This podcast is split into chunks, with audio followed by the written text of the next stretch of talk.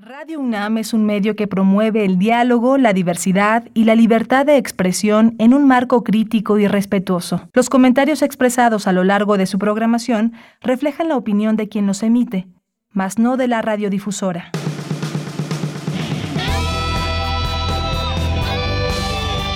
Prisma RU. Relatamos al mundo.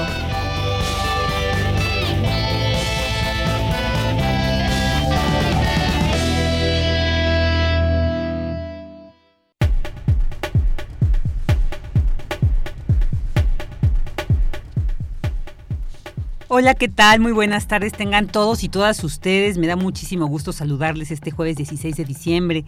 Ya estamos a la mitad del último mes de este año ya casi también por iniciar el periodo vacacional navideño de diciembre, al menos en la UNAM, pues ya este el día de mañana es el último día de actividades.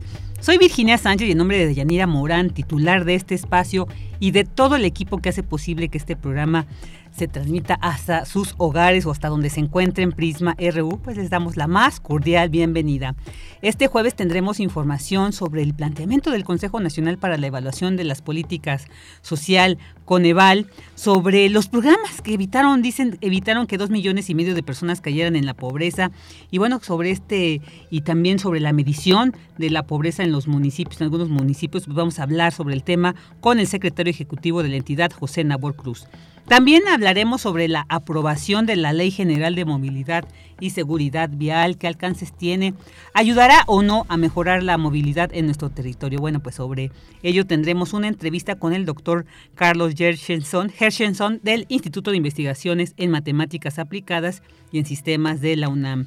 Y un tema muy interesante también en torno a una de las figuras más importantes definitivamente de la cultura en nuestro país y en el mundo, como es Frida Kahlo, y es que pues una empresa estadounidense denominada Frida Kahlo Corporation ha señalado poseer los derechos de todo lo relacionado con la pintora y amenaza con proceder legalmente pues contra quien use su imagen.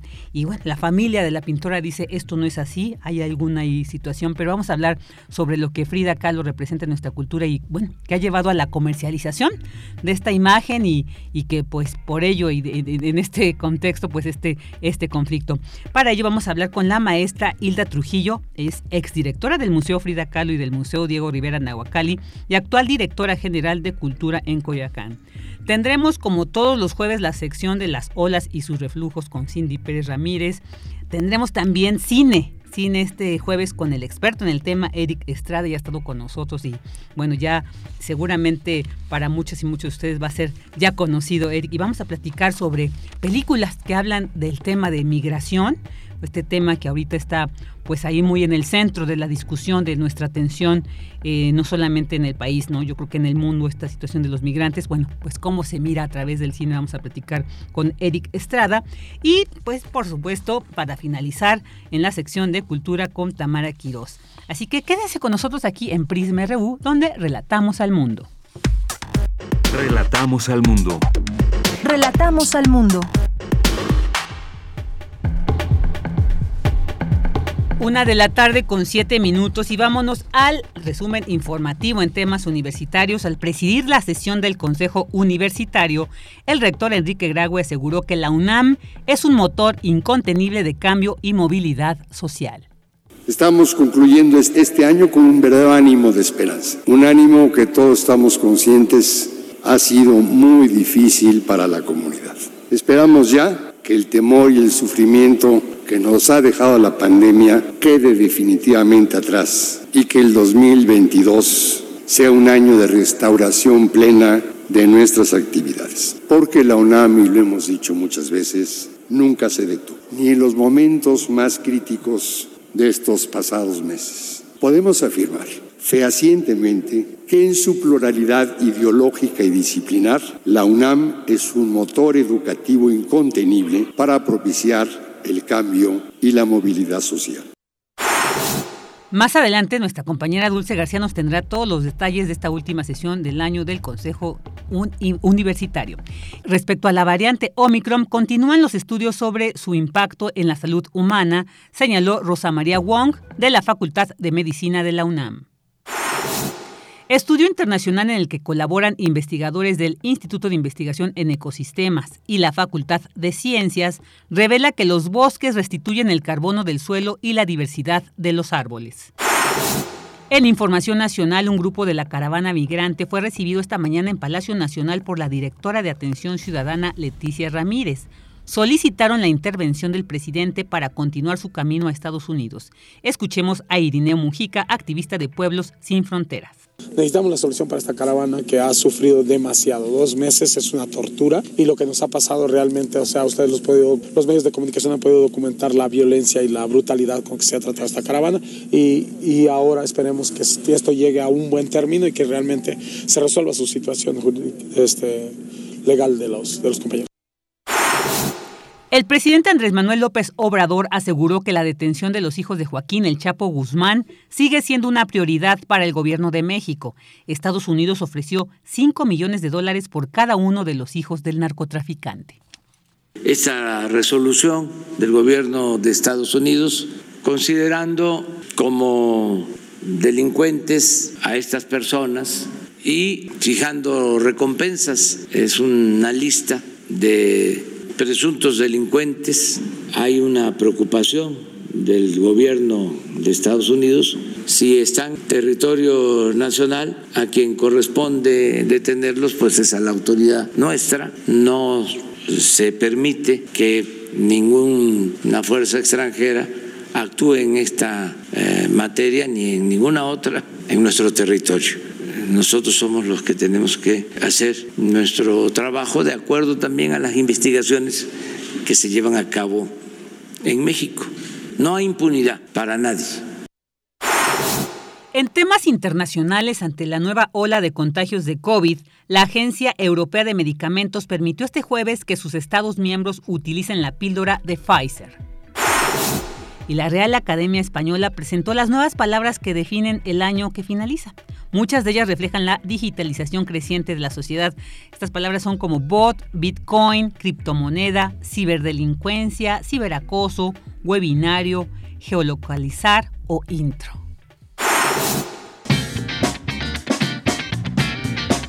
Hoy en la UNAM, ¿qué hacer y a dónde ir? Te recomendamos una emisión más de la serie Al compás de la letra, revista radiofónica literaria cuyo objetivo es fomentar la lectura e incentivar la imaginación. Cada emisión se construye a partir de una palabra que nos conduce por textos, poemas y personajes alusivos a dicho concepto. El poeta invitado en cada emisión elige su propia palabra que se convierte en una ruta que nos permite descubrir diferentes posibilidades creativas. Hoy el término memoria guiará la ruta de la palabra y el invitado será Ismael Beta autor del poemario Memoria de las Hojas. La serie Al compás de la letra se transmite todos los jueves a las 18 horas por nuestras frecuencias 96.1 de FM, 860 de AM y en línea www.radio.unam.mx. ¿Cómo nos transforman los festivales? ¿Somos más auténticos cuando estamos disfrazados? ¿Qué efectos positivos experimentamos cuando asistimos a una fiesta? Estas y otras interrogantes son resueltas en la nueva edición de la revista de la universidad, que en esta ocasión aborda el tema de la fiesta. La revista de la universidad la puedes descargar de manera gratuita en el sitio oficial www.revistadelauniversidad.mx. El Museo Universitario Arte Contemporáneo, en colaboración con el posgrado en Historia del Arte de la UNAM, abren las inscripciones del seminario Crítica de la Razón Pop, Cultura Pop en México durante los siglos XX y XXI, que será impartido por el doctor Daniel Escoto, comunicólogo e historiador del arte. Dicho seminario se llevará a cabo en línea los días martes del 1 de febrero al 7 de junio del 2022. Para mayores informes e inscripciones, ingresa al sitio moac.unam.mx. Y recuerda, no bajemos la guardia frente a la COVID-19. Continuemos con las medidas sanitarias para evitar un contagio.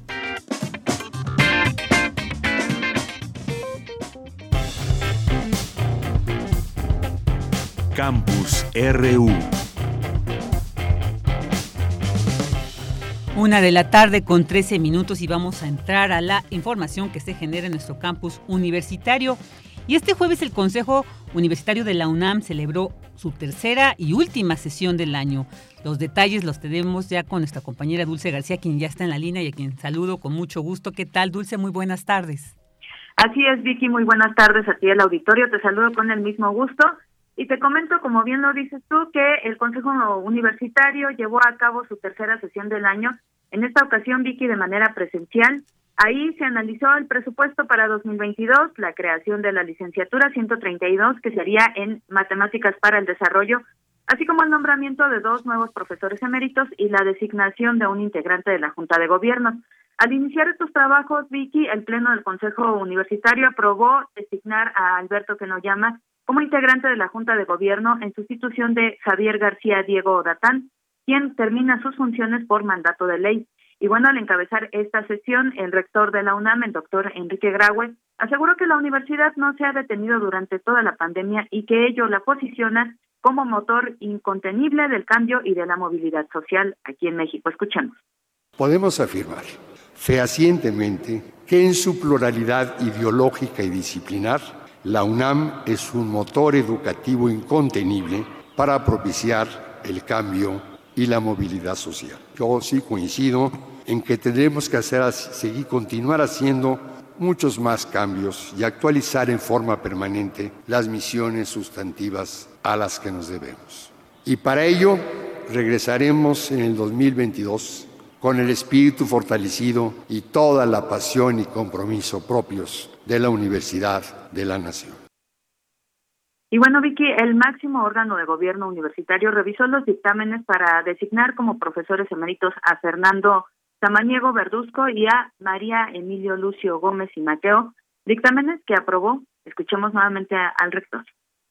Por unanimidad, el doctor Fernando Samaniego Verduzco es profesor emérito de nuestra universidad. Por unanimidad, la doctora María Emilia Lucio Gómez Maqueo es profesora emérita de nuestra universidad.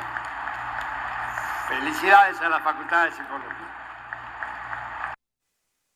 Y bueno, Vicky, hablemos ahora de la licenciatura en Matemáticas para el Desarrollo, que en su oportunidad eh, describió el doctor Raúl Gerardo Paredes, quien es director de la ENES Curiquilla, escuchemos de qué se trata esta nueva licenciatura.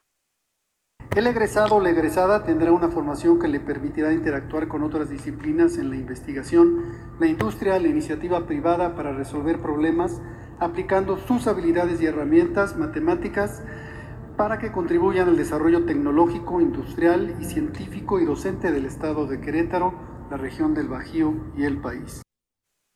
Y bueno, hay que decirlo, Vicky, esta licenciatura fue aprobada, con lo cual ahora la UNAM cuenta ya con 132 licenciaturas.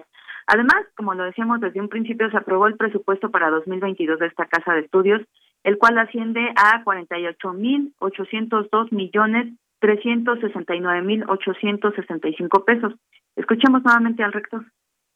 Que finalmente es el esfuerzo de todos conjuntos lo que la universidad ha logrado al margen de estas diferencias que eventualmente hemos escuchado, creo que convenció al Poder Ejecutivo y al Poder Legislativo para que la universidad saliese bien librada en este, este próximo año, que indudablemente tendrá una crisis financiera que ya estaba comentando. Entonces yo ahí debo agradecer y reconocer a ambos poderes este esfuerzo que hace la nación para otorgar el presupuesto a nuestra universidad. Bien, yo quisiera sujetar también al Pleno del Consejo la aprobación del presupuesto universitario para el ejercicio 2022 y quienes estén a favor de que así sea, exprésenlo levantando la mano. Se aprueba entonces el presupuesto correspondiente al ejercicio 2022. Y bueno, Vicky, te cuento también que el máximo órgano colegiado de la UNAM aprobó otorgar la medalla Gavino Barreda a 172 alumnos de bachillerato y licenciatura que terminaron sus estudios en 2019 y 2022, 2020 y obtuvieron el promedio más alto de calificación de su generación. Finalmente, te cuento también que se guardó un minuto de silencio en recuerdo por los integrantes de la comunidad universitaria y los miles de mexicanos que perdieron la vida debido a la pandemia por COVID-19. Esta es la información.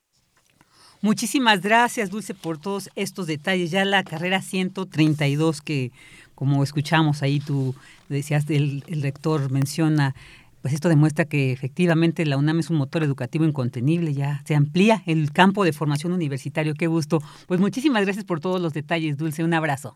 Gracias a ti, muy buenas tardes. Abrazo de vuelta.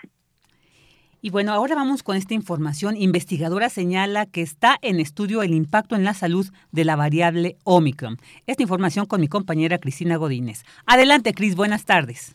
Hola, ¿qué tal, Vicky? Un saludo para ti y para el auditorio de Prisma RU. En la Facultad de Medicina, Rosa María Wong, jefa de la Subdivisión de Investigación Clínica, impartió la conferencia Estado actual de la pandemia y las vacunas contra la COVID-19.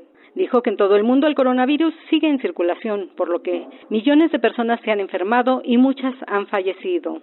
Respecto a la variante Omicron, Wong señaló que esta se detectó en Sudáfrica, ha presentado varias mutaciones en ese y es más transmisible. Hay que tomar algunas consideraciones con Omicron, que es eh, sí ya hubo un reporte de caso de una persona que falleció por esta variante. Sin embargo, en Sudáfrica, el Ministerio de Salud ha reportado que todos los casos han sido leves por Omicron. Todavía es muy temprano para saber si puede haber infección más severa, porque, por ejemplo, los sudafricanos tienen un porcentaje de vacunación del 29%, es población más joven, no tienen tantas comorbilidades, entonces, pues habría que ver si en poblaciones de mayor edad, que tienen más, más comorbilidades, etcétera, el comportamiento de Omicron podría ser diferente. Por otra parte, Rosa María Wong indicó que la Organización Mundial de la Salud recomienda las vacunas de refuerzo. Y entonces ellos lo que reportan y recomiendan es que a personas con inmunocompromiso se debe poner refuerzo. Eh, personas que han recibido vacunas inactivadas, específicamente Sinovac y Sinopharm, deben recibir una tercera dosis, sobre todo si tienen más de 60 años, y de preferencia una vacuna diferente a Sinovac. Eh, otra cosa que también dicen en esta misma reunión es que es importante, pues primero que se vacune a toda la gente en esta primera eh, vez, ¿sí? Ahora, eh, la FDA, después de ver todos estos datos sobre inmunogenicidad, duración de inmunidad, etcétera, sacan un comunicado de prensa en una reunión del 20 de octubre y entonces recomiendan dosis de refuerzo con Pfizer, de Moderna Pfizer por lo menos seis meses después de la serie primaria en personas mayores de 65 años, eh, personas de 18 a 64 años con alto riesgo de COVID severo o que tengan ocupación, eh, exposición ocupacional o institucional. Y que aquellos que hayan recibido Janssen, que por lo menos se le pongan una dosis dos meses después y que utilicen cualquier vacuna, ¿sí? como refuerzo heterólogo. Después, en noviembre del 2019, entonces ya recomiendan el refuerzo para todas las personas mayores de 18 años. Finalmente, señaló que las vacunas contra la COVID-19 en adolescentes son seguras y efectivas. Además, comienzan los reportes de la eficacia vacunal e inmunogenicidad en niños de 6 a 1 años e incluso en algunos países se están vacunando a menores desde los 3 años de edad. Vicky, este es mi reporte. Buenas tardes. Muy buenas tardes, Cris. Muchas gracias. Prisma RU. Relatamos al mundo. Porque tu opinión es importante, síguenos en nuestras redes sociales, en Facebook como Prisma RU y en Twitter como arroba PrismaRU. Una de la tarde con 22 minutos, ya estamos aquí de regreso y ahora vamos a dar entrada, como también mencionamos al inicio del programa, este tema sobre pues esta información que ha dado el Consejo Nacional para la Evaluación de la Política Social Coneval sobre pues los resultados, los resultados de la medición de la pobreza en algunos municipios donde concluyó que las localidades en mayor situación de pobreza se localizan en zonas metropolitanas y los municipios con más aumento de pobreza son León, Iztapalapa y Nezahualcóyotl. Pero también nos escuchábamos que decían los programas sociales evitaron que dos millones y medio de personas cayeran en la pobreza. O sea, toda esta información, sobre todo en este contexto de la pandemia. Y bueno, para hablar sobre este tema ya tenemos en la línea al doctor Nabor Cruz Marcelo, secretario ejecutivo del Consejo Nacional de Evaluación de la Política de Desarrollo Social Coneval. ¿Qué tal, doctor Nabor Cruz? Muy buenas tardes. Muchas gracias nuevamente por estar aquí con nosotros en Prisma RU. No, al contrario, muy buenas tardes. Un gusto platicar con usted, todo el auditorio. Gracias. Bueno, pues vamos a iniciar. ¿Qué nos puede decir sobre este informe, sobre esta medición de la pobreza? ¿Qué, qué puntos podemos encontrar en, en, ellos? Yo creo que es una medición además muy importante porque en este contexto ya casi dos años de pandemia, pues definitivamente esto es lo que hemos, se ha evidenciado, ¿no? Se ha acrecentado la desigualdad, no solamente en nuestro país, en el mundo, aumentaron los niveles de pobreza también de manera global. Pero bueno, con más detalle ya eh, que este, esta medición, este informe que nos brinda el Coneval, pues podemos conocer más detalles sobre la situación eh, económica y social que vive nuestro país. ¿Qué nos puede decir al respecto sobre esta medición eh, actualizada, doctor? Claro que sí, con muchísimo gusto. De hecho, el día de ayer que dimos a conocer la medición de pobreza en su enfoque multinacional a nivel municipal, pues lo planteamos desde Coneval en este sentido. Es información estratégica para el futuro y el desarrollo de nuestro país en el mediano y largo plazo. ¿Por qué razón? Porque tener, tener la posibilidad de contar con información puntual para 2.466 municipios de los porcentajes y niveles de pobreza en situación, perdón, porcentajes y niveles de personas en situación de pobreza y pobreza extrema, así como de sus seis carencias sociales, que son eh, que es la manera en cómo Coneval mide la pobreza de manera multidimensional, sin lugar a dudas, yo en estos términos, pocos son los países latinoamericanos que cuentan con este nivel de desagregación a nivel municipal. Ahora bien, en cuanto a lo a, la situación y a las tendencias que, estamos encontrando eh, en esta información que dimos a conocer por parte de Conaval, pues son las siguientes. Por un lado, tenemos que entre 2015 y 2020 eh, los aumentos, los mayores aumentos en el porcentaje de población en situación de pobreza, que son mayores o iguales a 5 puntos porcentuales, se observaron en 339 municipios del país. Eh, el mayor eh, fue el municipio de Tulum, ya que en 2015 el 32% de su población estaba en situación de pobreza y en 2020 se incrementó casi 30 puntos porcentuales para ubicarse en el 61.8% de su población en el municipio de Tulum, Quintana Roo, en situación de pobreza. Atil en Sonora, Santa María Cuyotepec en Oaxaca, y Mazatecocho de José María Morelos Tlaxcala eh, son las otras eh, municipios que tuvieron los mayores incrementos en cuanto a sus niveles, porcentaje de población en situación de pobreza.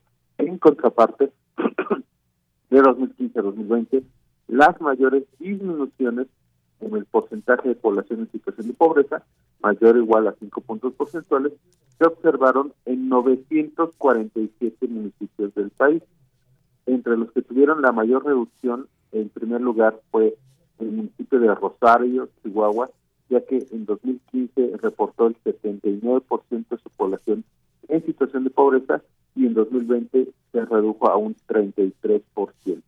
Después también otro municipio de Chihuahua, Huejotitlán, de un 79 a un 37% de su población en 2020 y eh, un municipio de Oaxaca, San Antonio Acutla, donde en 2015 el 92% de su población estaba en situación de pobreza y en 2020 reportó un 55%. De hecho, de estos 947 municipios que te comento que tuvieron una reducción, 258 pertenecen a Oaxaca.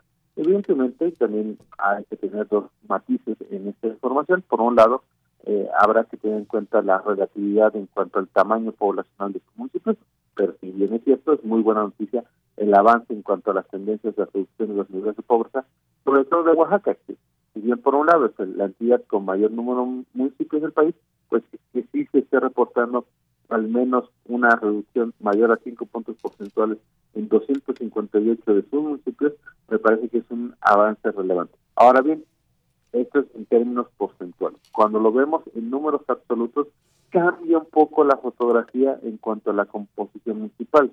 Y dada la información de este 2020 que vimos a conocer por parte de Coneval, el municipio con mayor población, con mayor número de personas en situación de pobreza es León, Guanajuato, en el cual un poco más de 816 mil personas están en situación de pobreza para este 2020 y bueno, eh, debo decirlo también eh, León, Guanajuato, tiene prácticamente, eh, tenía había tenido el cuarto lugar en este listado, tanto en 2010 y en 2015, y bueno, en este 2020 eh, se conforma con el primer lugar, se establece en el primer lugar en municipios con número de personas en situación de pobreza. Ahora bien, eh, hay otros municipios, obviamente, con esta misma caracterización.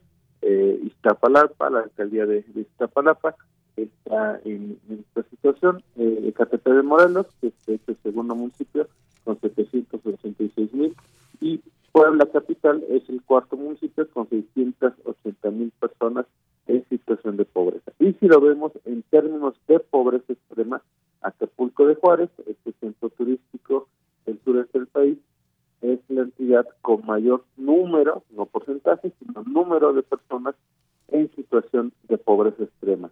Eh, a partir de ahí, eh, ciertamente lo que desde Coneval estamos planteando es que, bueno, eh, hay todavía una, si bien nuestro país, y lo hemos platicado previamente, es muy heterogéneo en su dimensión, en su territorio, en el aspecto socioeconómico, y hay una variable en común en la mayoría de los municipios, que a continuación te voy a dar con este dato. Tenemos información de 2.466 municipios.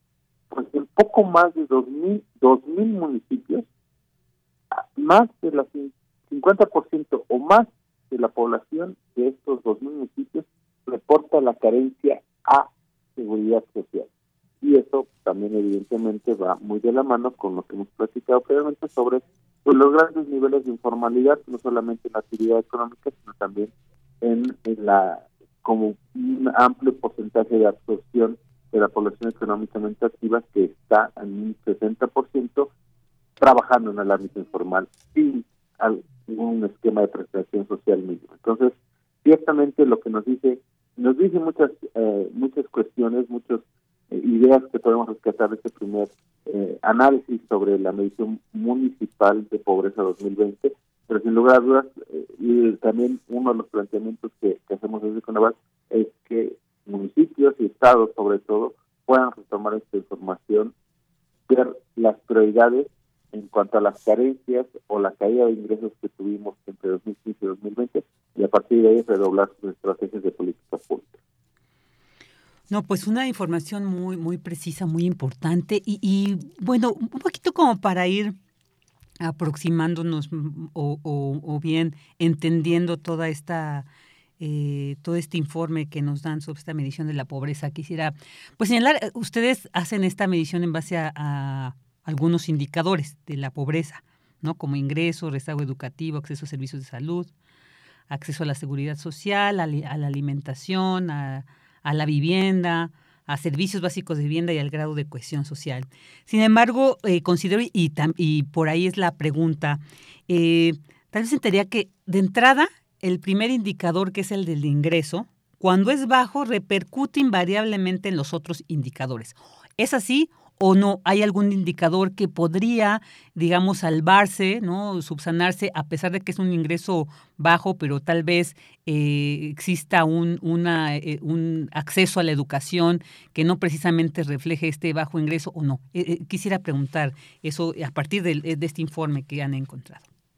No, definitivamente tu posición es correcta en este sentido y justamente los resultados estatales de agosto pasado confirman ciertamente esta hipótesis, porque aunque tuvimos una reducción en términos estatales, que fue la información que vimos a conocer, eh, de alrededor de 15, 18 entidades federativas, hubo tres carencias que pudieron reducir a pesar de esta caída de ingresos, sobre todo los laborales, que fueron dos que tienen que ver con eh, la vivienda, la calidad de espacios de la vivienda, así como servicios básicos de la vivienda, así como la carencia de seguridad social y las que tuvieron de alguna manera afectación, pues en primera instancia fue salud, educación y carencia alimentaria.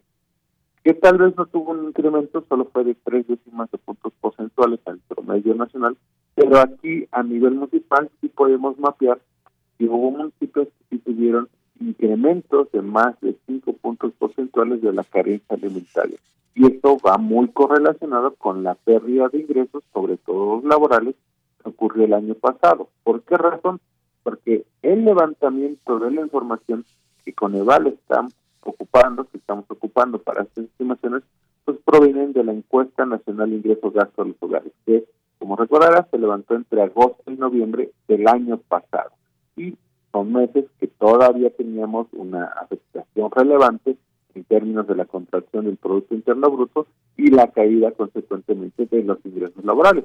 Fue enfático en ingresos laborales porque entre un 65 y 70% del total de los ingresos de un hogar promedio del país provienen de perfecciones laborales. Entonces, hay una contracción de estos, inevitablemente cae el ingreso total de los hogares y también probablemente pueda restringir, por un lado, eh, eh, el gasto, el, consumo en alimentación, sobre todo en el enfoque como lo mira ahora Coneval, en un, es un enfoque de alimentación nutritiva de calidad.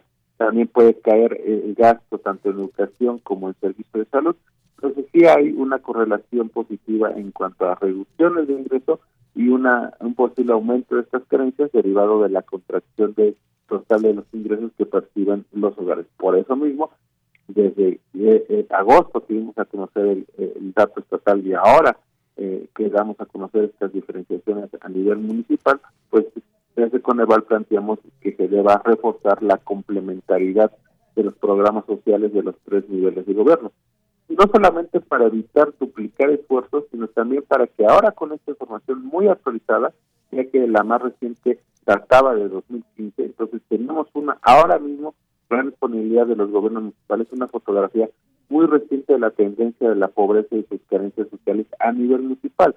Entonces, eso les deberá de ser de mucha utilidad para justamente priorizar cuál es su estrategia, cuál es su intervención en el ámbito social al bienestar que urge más, que deben de priorizar más en función de esta información y a partir de ahí complementarse con lo que intervengan o propongan los estados y la propia federación. Me parece que, sobre todo, eh, lo, he comentado, eh, ahora mismo que 15 nuevos gobiernos estatales estén ya tomando funciones en este segundo semestre del año, varios de estos ya nos han manifestado que van a incorporar, estaban esperando estos datos para incorporarle en el diagnóstico de su plan estatal y que seguramente muchas de sus decisiones de programas de desarrollo económico y del ámbito social y bienestar pues vendrán focalizados en esta información. Y esperemos que así sea, porque justamente lo que permite esta información es una planeación no tanto coyuntural de corto plazo, sino más bien de mediano y largo plazo. Muy bien, y, y, bueno, también en este enfoque también usted mencionaba que precisamente no esto esta disponibilidad que han tenido muchos gobiernos eh, estatales, incluso el nacional, eh, la entrega, sea por parte de los tres niveles de gobierno de programas sociales, evitaron que el 2.5 millones de personas hubieran caído en la pobreza. ¿A qué programas se refieren? Digo, sabemos este programa de apoyo a los adultos mayores, que es igual el más conocido y el que más alcance ha tenido, pero eh, ¿a cuáles programas sociales nos estaríamos refiriendo para eh, referirnos a que evitaron esta que muchos muchas personas cayeran en pobreza? Sí, e, efectivamente, el, inicio de esta semana que tuvimos una reunión con la Comisión de Desarrollo y Bienestar Social de la Cámara de Senadores. Les recordaba este dato que desde el mes de agosto lo, publicamos y que es un ejercicio que realiza Coneval cada que publica las mediciones de pobreza a nivel estatal. ¿Por qué razón? Como nuestra fuente de información es justamente la encuesta nacional de ingresos gastos hogares, en el rubro de ingresos hacemos el siguiente ejercicio. Retiramos la declaratoria de ingresos que hacen las personas en función de transferencias monetarias por programas sociales de los tres niveles de gobierno y volvemos a estimar el modelo de pobreza y vemos qué obtenemos. En este caso, lo que hubiera ocurrido no hubiera, no, no lo que fue, que un incremento de niveles de pobreza de un 41.9% de la población a un 43.9%, sino los niveles de pobreza se hubieran, eh, hubieran alcanzado casi el 46% de la población. Por eso, eh, la hipótesis es que eh, sin estos ingresos de programas sociales de los tres niveles de gobierno, los niveles de pobreza no hubieran alcanzado, eh, hubieran alcanzado a otros 2.5 millones de personas. ¿Qué programas son? Eh, también es ciertamente complicado hacer la diferenciación al momento de rescatar la información de las encuestas, pero sí hay dos cuestiones que te puedo comentar. La primera, el programa de pensión adulto mayor tiene una incidencia importante en cuanto a esas tres carencias que disminuyeron, una, la de seguridad social, hay una incidencia en que probablemente esta reducción de esta carencia de casi dos puntos porcentuales se da por la fuerte presencia y reconocimiento de los encuestados del programa, de recibir el programa de adulto mayor, por un lado, además del monto, que, que, a partir de 2019 se, ha ido incrementando el monto de esta pensión, pero por otro lado, de acuerdo al inventario de programas sociales de Coneval, al día de hoy, al último corte, tenemos alrededor de 8.000 programas sociales en todo el país. Obviamente el grueso de los programas los llevan los gobiernos municipales con alrededor de 5.500, o alrededor de 2.500 los gobiernos estatales y un poco más de 100 programas el gobierno federal. Obviamente no se puede en la encuesta hacer la diferenciación entre cuál de estos programas pueden tener alguna incidencia, pero ciertamente todo aquel que permita una ampliación de los ingresos, sea vía monetaria o inclusive, vía especie, no monetario, pues evidentemente coadyuvaron a fortalecer la parte de las transferencias que recibieron los hogares, porque de hecho, de acuerdo con las nuevas cifras de la NIC, el único rubro de ingresos que aumentó de 2018 a 2020, hablo del ámbito estatal, fue solamente el rubro de las transferencias. Todas las otras fuentes de ingresos decayeron en estos dos años y consecuentemente entonces, eh, ahí podemos ver palpar la afectación por la pandemia del COVID-19 y la consecuente crisis económica que tuvimos a nivel global y, obviamente la contracción del Producto Interno Bruto en México de 8 puntos porcentuales. Muy bien, pues ya muchas gracias por detallar. Sí, es muy importante porque además pues sí también valorar estos programas que, que pues como este informe lo, lo, lo relata, lo refleja, pues han servido para coadyuvar esta estas carencias, esta situación que la pandemia pues nos ha arrojado a, muchas y a muchas personas y sobre todo en estas zonas eh, rurales, ¿no? Donde más se, enfatiza esta situación. Pues doctor Nabor Cruz, ¿algo más que quiera agregar sobre este informe?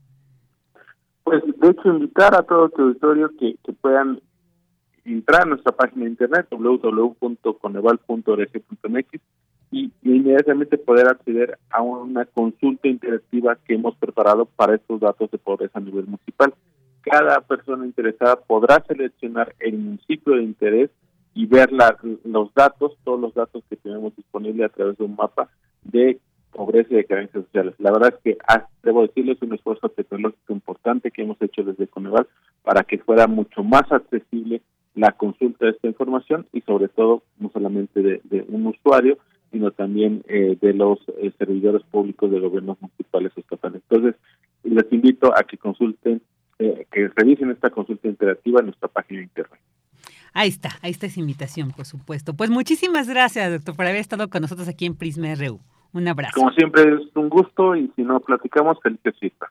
Igualmente, igualmente. Muchas gracias. Buenas tardes el doctor Nabor Cruz Marcelo, secretario ejecutivo del Consejo Nacional de Evaluación de la Política de Desarrollo Social, Coneval. Prisma RU. Relatamos al mundo. Tu opinión es muy importante. Escríbenos al correo electrónico prisma.radiounam@gmail.com.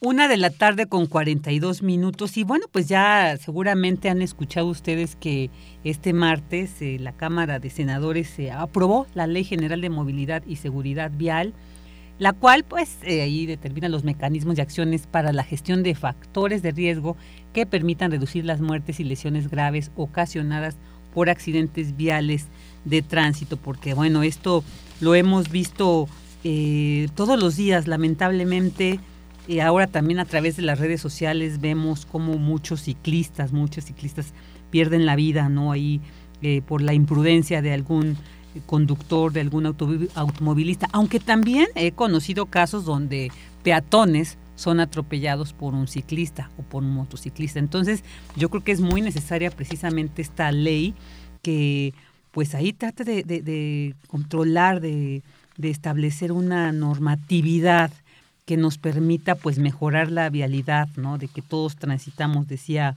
eh, eh, ahí Olga Sánchez Cordero que pues con esta ley se reconocen tanto los derechos de los peatones y ciclistas y abona, dijo, a la consolidación de una cultura de seguridad para que las calles sean vías de convivencia, no de supervivencia, porque parece ser que esto es todos los días, tenemos que estar ahí cruzando con mucho cuidado, los excesos de velocidad a veces, pues a pesar de que están estas camaritas de fotomulta, pues no, se exceden, me ha tocado ver, alguna vez escuchaba que uno decía, bueno, pues tengo un auto que cuesta tanto, una multa, para mí eso es mínimo, entonces prefiero acelerar y llegar a tiempo a donde voy. Entonces a veces pues esta, esta indolencia tal vez para considerar a los a que estamos transitando en una ciudad o en un municipio, pues que somos varios, no todos tenemos, no todos tienen el, las posibilidades económicas para adquirir un auto, pero a veces también es por esta conciencia ecológica, ¿no? Que se hace uso de la bicicleta y que, bueno, se sale a las calles, se han establecido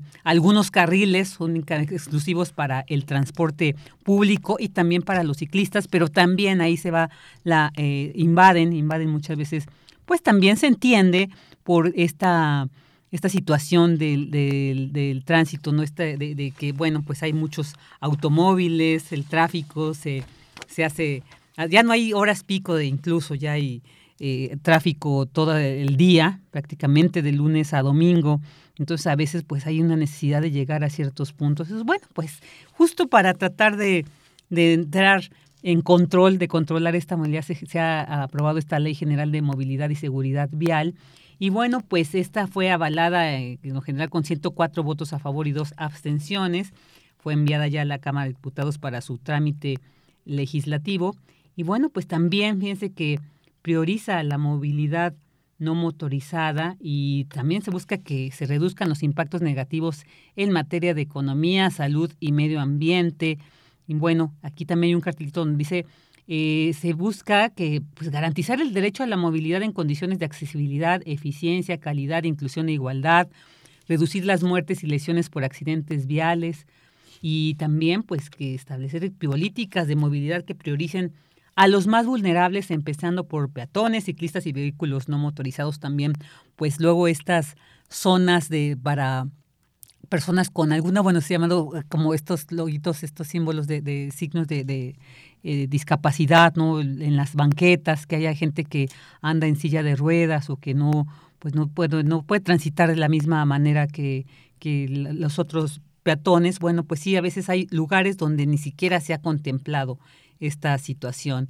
Así que bueno, se está buscando el diseño de las vías públicas para que incorporen criterios que preserven la vida, la seguridad y dignidad de las personas y también pues que las autoridades lleven a cabo auditorías e inspecciones de la infraestructura vial como medidas de prevención. También yo creo que eso se tiene que atender porque muchas veces los asfaltos están llenos de topes, hoyos y, y eso también se tiene que contemplar porque se corre riesgo no solamente si andas caminando en tu bicicleta, incluso también los automóviles a veces sufren desperfectos. Y también se pretende que las víctimas de siniestros y sus familiares tengan derecho a recibir asesoría, atención médica y la reparación del daño también. Esto es muy importante. Y bueno, pues sobre este tema eh, vamos a tener una entrevista justamente con el doctor Carlos Hershenson del Instituto de Investigaciones en Matemáticas Aplicadas y en Sistemas sobre esta nueva Ley General de Movilidad y Seguridad Vial. Y bueno, como comentamos al inicio del programa, vamos a hablar sobre esta nueva Ley General de Movilidad y Seguridad Vial aprobada el martes por la Cámara de Diputados con 104 votos a favor y dos abstenciones. ¿Qué representa esta nueva ley general? Cómo nos va a beneficiar para la movilidad no solamente de, la Ciudad de México, sino del país. Y bueno, para platicar sobre este tema ya tenemos en la línea al doctor Carlos Hershenson del Instituto de Investigaciones en Materias Aplicadas y en Sistemas, experto en este tema y pues por eso nos da muchísimo gusto tenerlo aquí. ¿Qué tal, doctor? Muy buenas tardes. Buenas tardes, gracias por la invitación. Al contrario, muchas gracias por aceptarla y pues iniciar esta entrevista preguntándole ¿Qué considera que representa esta nueva Ley General de Movilidad y Seguridad Vial? ¿Qué tanto transforma estas, pues, esta normativa que nos permite movernos pues, a nosotros en la ciudad y que creo es muy necesaria porque realmente es una de las problemáticas que más reciente eh, las ciudades, sobre todo con estos tantos accidentes de tránsito que, suceden todos los días. Entonces, ¿qué nos puede decir sobre esta nueva ley, doctor? Pues bueno, es una ley que se viene trabajando ya por varios años. La Comisión de Movilidad del Senado ha estado muy activa, pues tratando de, terminarla. Eh, fue, un trabajo bastante arduo y pues, realmente trata de, por un lado, reducir las fatalidades que son unas 300 mil al año, eh, eh, bueno, eh, perdón, 300 mil personas que, que, llegan a hospitales por incidentes viales, eh, digamos, un, porcentaje de estos pues, fallecen. Eh, entonces, pues mucho tiene que ver con, los límites de velocidad, que pues en, la Ciudad de México pues ya tenemos estos límites que están pasando, pero ahora son a nivel federal. Entonces, eh, pues espera que esto ayude a que haya pues, menos accidentes, menos mortalidades. Entonces, eh, también se trata de estandarizar un poco la normatividad que antes cada estado tenía su propia normatividad o hasta cada ciudad. Y pues al, al hacerlo a, nivel federal pues se asegura que eh, digamos todo, todos los mexicanos tengan la misma protección. También eh, hablas la ley habla sobre el, derecho a la movilidad. Eh, entonces hay, algo de eh, importante es que se, se plantea eh, pues la, la creación de un sistema nacional de movilidad y seguridad y todavía no sabemos exactamente en qué consiste y eh, especialmente cuánto presupuesto va a tener pero pues la idea es mejorar la movilidad de, de todo lo posible y esta, ya en caso de que se aprobara ya en su última instancia, ¿cuándo entraría en vigor? Eh, la verdad desconozco, tengo entendido que en el, momento en que se aprueba, pues ya entra, eh, digamos, en, en, teoría, digamos, empieza a, aplicarse. Eh, lo que sí no se sabe es, por ejemplo, este Sistema Nacional de Movilidad y de Seguridad, que pues, todavía no tiene presupuesto, cuánto se tarda en asignar el presupuesto, cuánto sea, digamos, lo que se vayan tardando en, en ir implementando, pues eh, ya veremos, ¿no? Como también en la Ciudad de México acaba de probar que eh, puedan montarse a autos con, placas de otros estados, eh, pues esto se acaba de probar, pero digo, de aquí a que se implementa, pues no sabemos cuánto se tardará. Claro, pero yo creo que además, y, y en ese sentido va esta pregunta, doctor, es de que independientemente de que se implemente la fecha que ya sea, digamos, próxima, inmediata, eh, ¿cómo ve usted también qué tanto serviría pues una normatividad, una ley de este tipo, con este alcance, porque pues bueno, ya existen también otras, de, hecho pues tenemos un reglamento de tránsito, ¿no? De, de, vialidad, pero no se respeta. Muchas veces incluso se desconoce, ¿no? Este, el, que se den las licencias sin ningún examen previo, sin ningún conocimiento incluso eh, pues de, de, este mismo, pues eh, eso como que complica esta situación. Eh, considero que también se necesita una educación vial, ¿no? Una educación que, los eh, automovilistas sobre todo eh, pues tengan, que obtengan para que tengan también esta sensibilización. Y bueno, se decía, esta ley favorece sobre todo a peatones, ciclistas y vehículos no motorizados, que precisamente son pues las principales víctimas, ¿no? De a veces los excesos de velocidad, las faltas de estas de, del respeto a estas leyes, a esta, a esta ley, de, a estos eh, reglamentos. Entonces, ¿cómo ve usted también cómo podríamos abordar desde una educación vial que se tuviera para los automovilistas? O sea, creo que no es suficiente esta Ley General de Movilidad y Seguridad Vial. ¿Cómo ve usted? Sí, es, es correcto. Pues esto aplica para cualquier ley. Digamos, una cosa es lo que, lo que dice la ley, pues puede eh, sonar, digamos, razonable, pero si no existen los mecanismos para implementarla, pues queda nada más en ley, ¿no? Como la difunta ley de ciencia y tecnología que decía que eh, debía de eh, aplicarse el 1% del Producto Interno Bruto a ciencia y tecnología, pues nunca se ha logrado, ¿no? Eh, entonces, eh, es cierto que se, en esta ley se están tratando de estandalizar las licencias de todos los estados, eh, digamos, para que todos tengan, digamos, el, el mismo nivel de dificultad, por decirlo de alguna manera. Eh, entonces, eh, que, creo que sí es necesario que, haya eh, una estandarización también sobre los reglamentos de tránsito y sobre los exámenes de manejo. Eh, y esto, pues, no solo mejoraría eh, pues, la cultura vial y reduciría accidentes, porque es cierto que uno, como eh, ya sea conductor o como ciclista, como peatón, pues es notable cuando muchos conductores se ve que no conocen el, reglamento de tránsito porque simplemente no respetan las prioridades que, se establecen. Eh, entonces, pues si se logra reimplementar un examen de manejo eh, que se quitó porque tenía muchos problemas de corrupción, eh, entonces pues no es implementada, pues volvemos a poner el examen ya, porque si vuelve a haber la corrupción que había antes, pues de qué, de qué sirvió. Eh, o sea, existía el examen de manejo, pero pero la gente no sabía más sobre el reglamento, entonces eh, digamos, tenemos que encontrar los mecanismos para que sí la gente sepa sobre el manejo. Eh, en la Ciudad de las fotos cívicas intentan eh, hacer esto, entonces las personas que van eh, acumulando infracciones pues tienen que pasar capitaciones sobre los reglamentos para para poder verificar su, su vehículo, ¿no? Pero pues, obviamente esto, esto todavía tiene muchas deficiencias. Claro, claro, y, bueno, pues ahí hay que estar muy atentos precisamente ya cuando se promulgue como que ya se, se, echa a andar esta ley.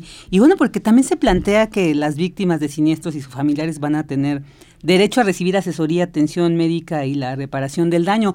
Esto es muy importante porque muchas veces, incluso yo creo que muchos conocemos casos donde eh, un ciclista es atropellado, es arrollado por un automóvil, pero realmente queda muy desprotegido, ¿no? El mismo ciclista, y no hay algo que, que lo proteja, que, que, atienda la situación, incluso a veces cuando no hay, eh, que afortunadamente el daño no es mayor, sin embargo, pues a veces en su, en su medio de transporte como es la bicicleta, pues que queda dañada, pero a veces no hay una atención adecuada. Eh, conocí un caso donde incluso la policía nunca llegó al lugar del siniestro. Entonces va a ser muy importante que se plantee eso, pero también regreso a esto de que los ciclistas, también los peatones incluso, conozcamos también estos derechos. Entonces, esta ley, doctor, ¿cómo está planteando precisamente el, publicar o el, hacer de un conocimiento general estos derechos a los que se van a poder, eh, que se van a poder tener con esta nueva ley? Sí, eh, pues bueno, conozco los detalles de la ley, entonces, eh, digamos, he visto lo que se, se plantea. Entonces, no sé si, en, digamos, en la letra chiquita eh, se definan esos aspectos o si se dejen de manera muy general, que ya cada entidad las implemente en la, en la manera que lo considere apropiada.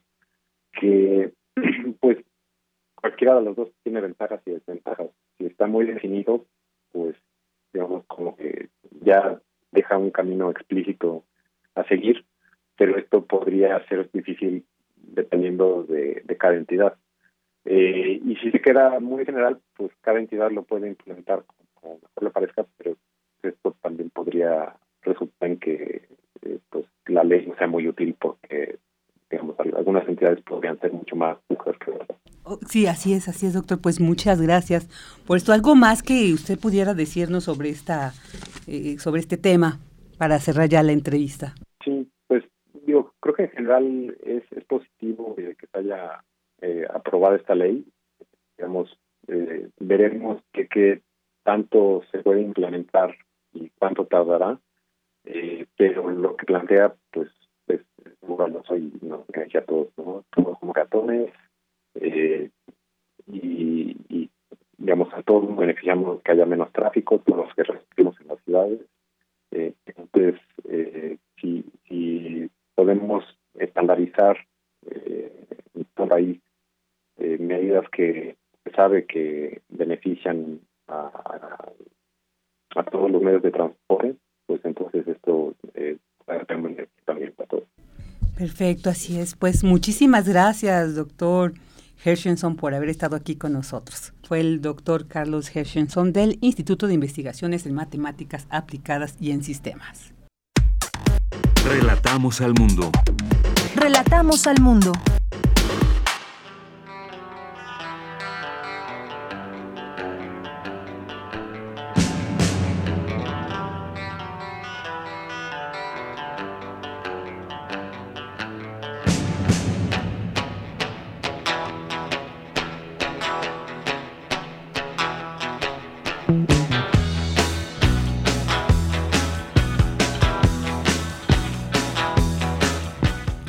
Ya casi para terminar esta primera hora, estamos escuchando ahí de fondo la canción de Long Cool Woman con el grupo de Hoolies, porque un día como hoy, 16 de diciembre de 1945, nació Tony Hicks, guitarrista británico de esta banda. Así que sigamos escuchando y nos vamos a un corte.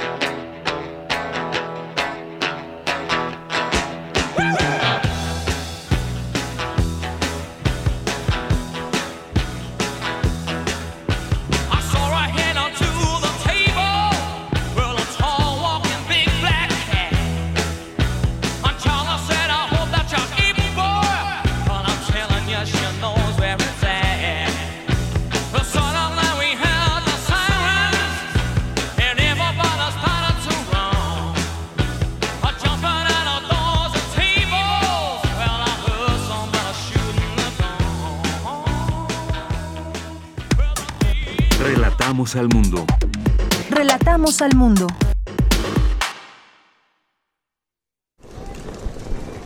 Hola Juan. Hola Oscar. ¿Ya te has dado cuenta que llevamos mucho tiempo juntándonos en esta transmisión? Y ahora nos juntamos para hacer este promocional de nuestro propio programa. Sí, hombre, en esta ocasión no es así un encuentro casual. Las Esquinas del Azar, todos los martes a las 10 a.m. y retransmisión los sábados a las 4 p.m. por el 96.1 de FM. Radio UNAM, Experiencia Sonora.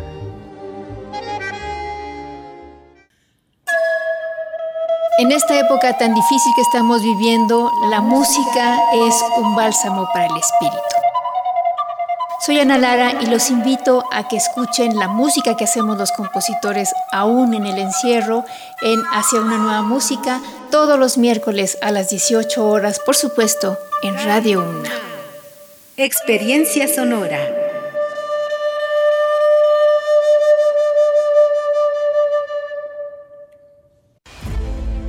Porque nuestro compromiso es con el pueblo, recuperaremos la energía eléctrica de la nación generando beneficios para todas y todos. Con la reforma eléctrica impulsada por la 4T, protegeremos nuestros recursos, garantizaremos más competencia y defenderemos la soberanía nacional para seguir transformando al país y que todas las familias mexicanas tengan luz a precios justos. Ayúdanos a defender la reforma eléctrica. Morena, la esperanza de México. Si pudiera hacerlo a cada imbécil que viniera a desearme feliz Navidad, enterraría una estaca en el corazón. Así que, si quieres celebrar la Navidad, vete y déjame solo. Pero, tío, nada. Canción de Navidad. Radiodrama, adaptación del cuento de Charles Dickens. Sábado 18 de diciembre a las 20 horas. Radio UNAM. Experiencia sonora. Porque tu opinión es importante, síguenos en nuestras redes sociales, en Facebook como Prisma RU y en Twitter como arroba PrismaRU.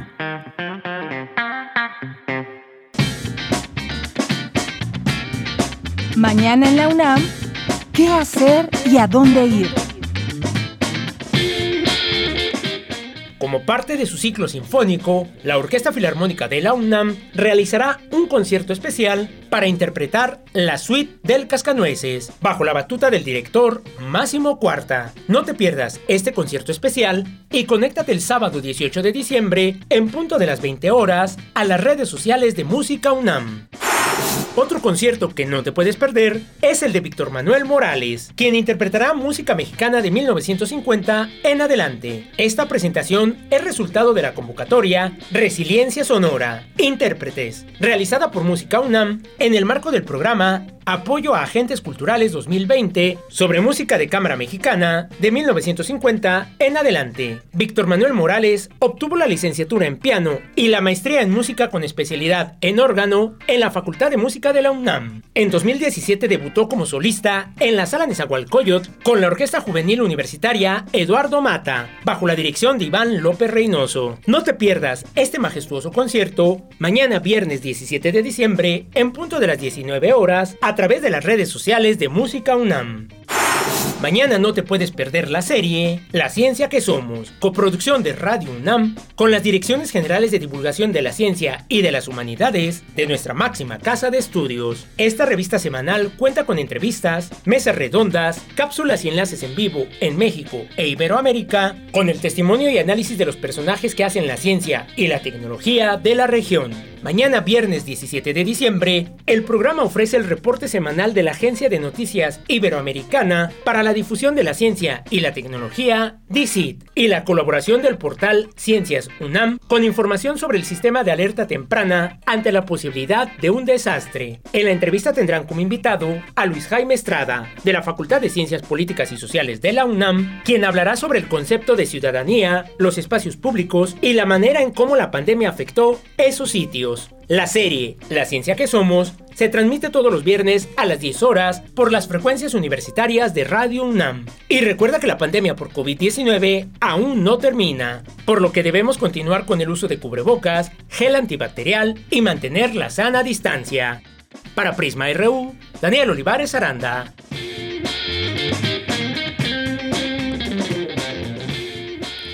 Dos de la tarde con cinco minutos y ya iniciamos la segunda hora de esta transmisión este jueves 16 de diciembre, ya, ya casi finalizando esta semana, esta que sería la segunda o tercera semana de diciembre. Bueno, pues ya vamos aquí a dar estos saludos a quienes se comunican con nosotros a través de las redes sociales, en particular de Twitter, porque a veces pues no nos permite ir a Facebook, pero también por ahí hay muchos y muchas radioescuchas que, que saludan, que se comunican aquí con, con Deyanira, que hacen sus comentarios, pero bueno, eh, vamos a dar saludos muchos a Jorge Morán Guzmán, él dice, saludo a Deyanira y al equipo, eh, dice que un 16 de, de, diciembre de 1917 nació Arthur C. Clarke, en 1968 dijo, predijo la llegada de Internet y vivió para verlo. Fíjate, qué importante dato. Muchas gracias Jorge Morán Guzmán por compartirlo. También muchos saludos y un abrazo para ti, David Castillo Pérez y siempre también ahí atento. Checamos que siempre nos acompañas y es un gusto tenerte aquí como parte. Finalmente ustedes también, las y los radioescuchas, lo hemos dicho, son parte de este equipo.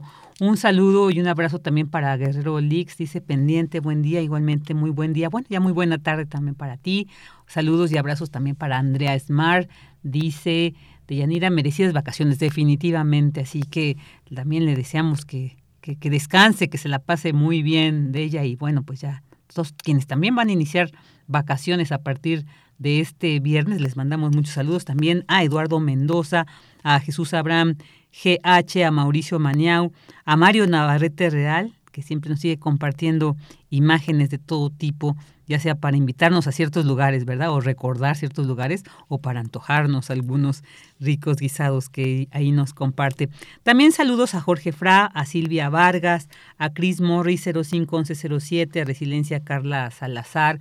Vamos a ver quién más aquí en algunos, algunas de las entrevistas que, que a veces ustedes nos comentan. Que, bueno, también ya vimos, em, bueno, pues ya muchos saludos a todos ustedes, porque les digo, luego me, luego me, me trabo.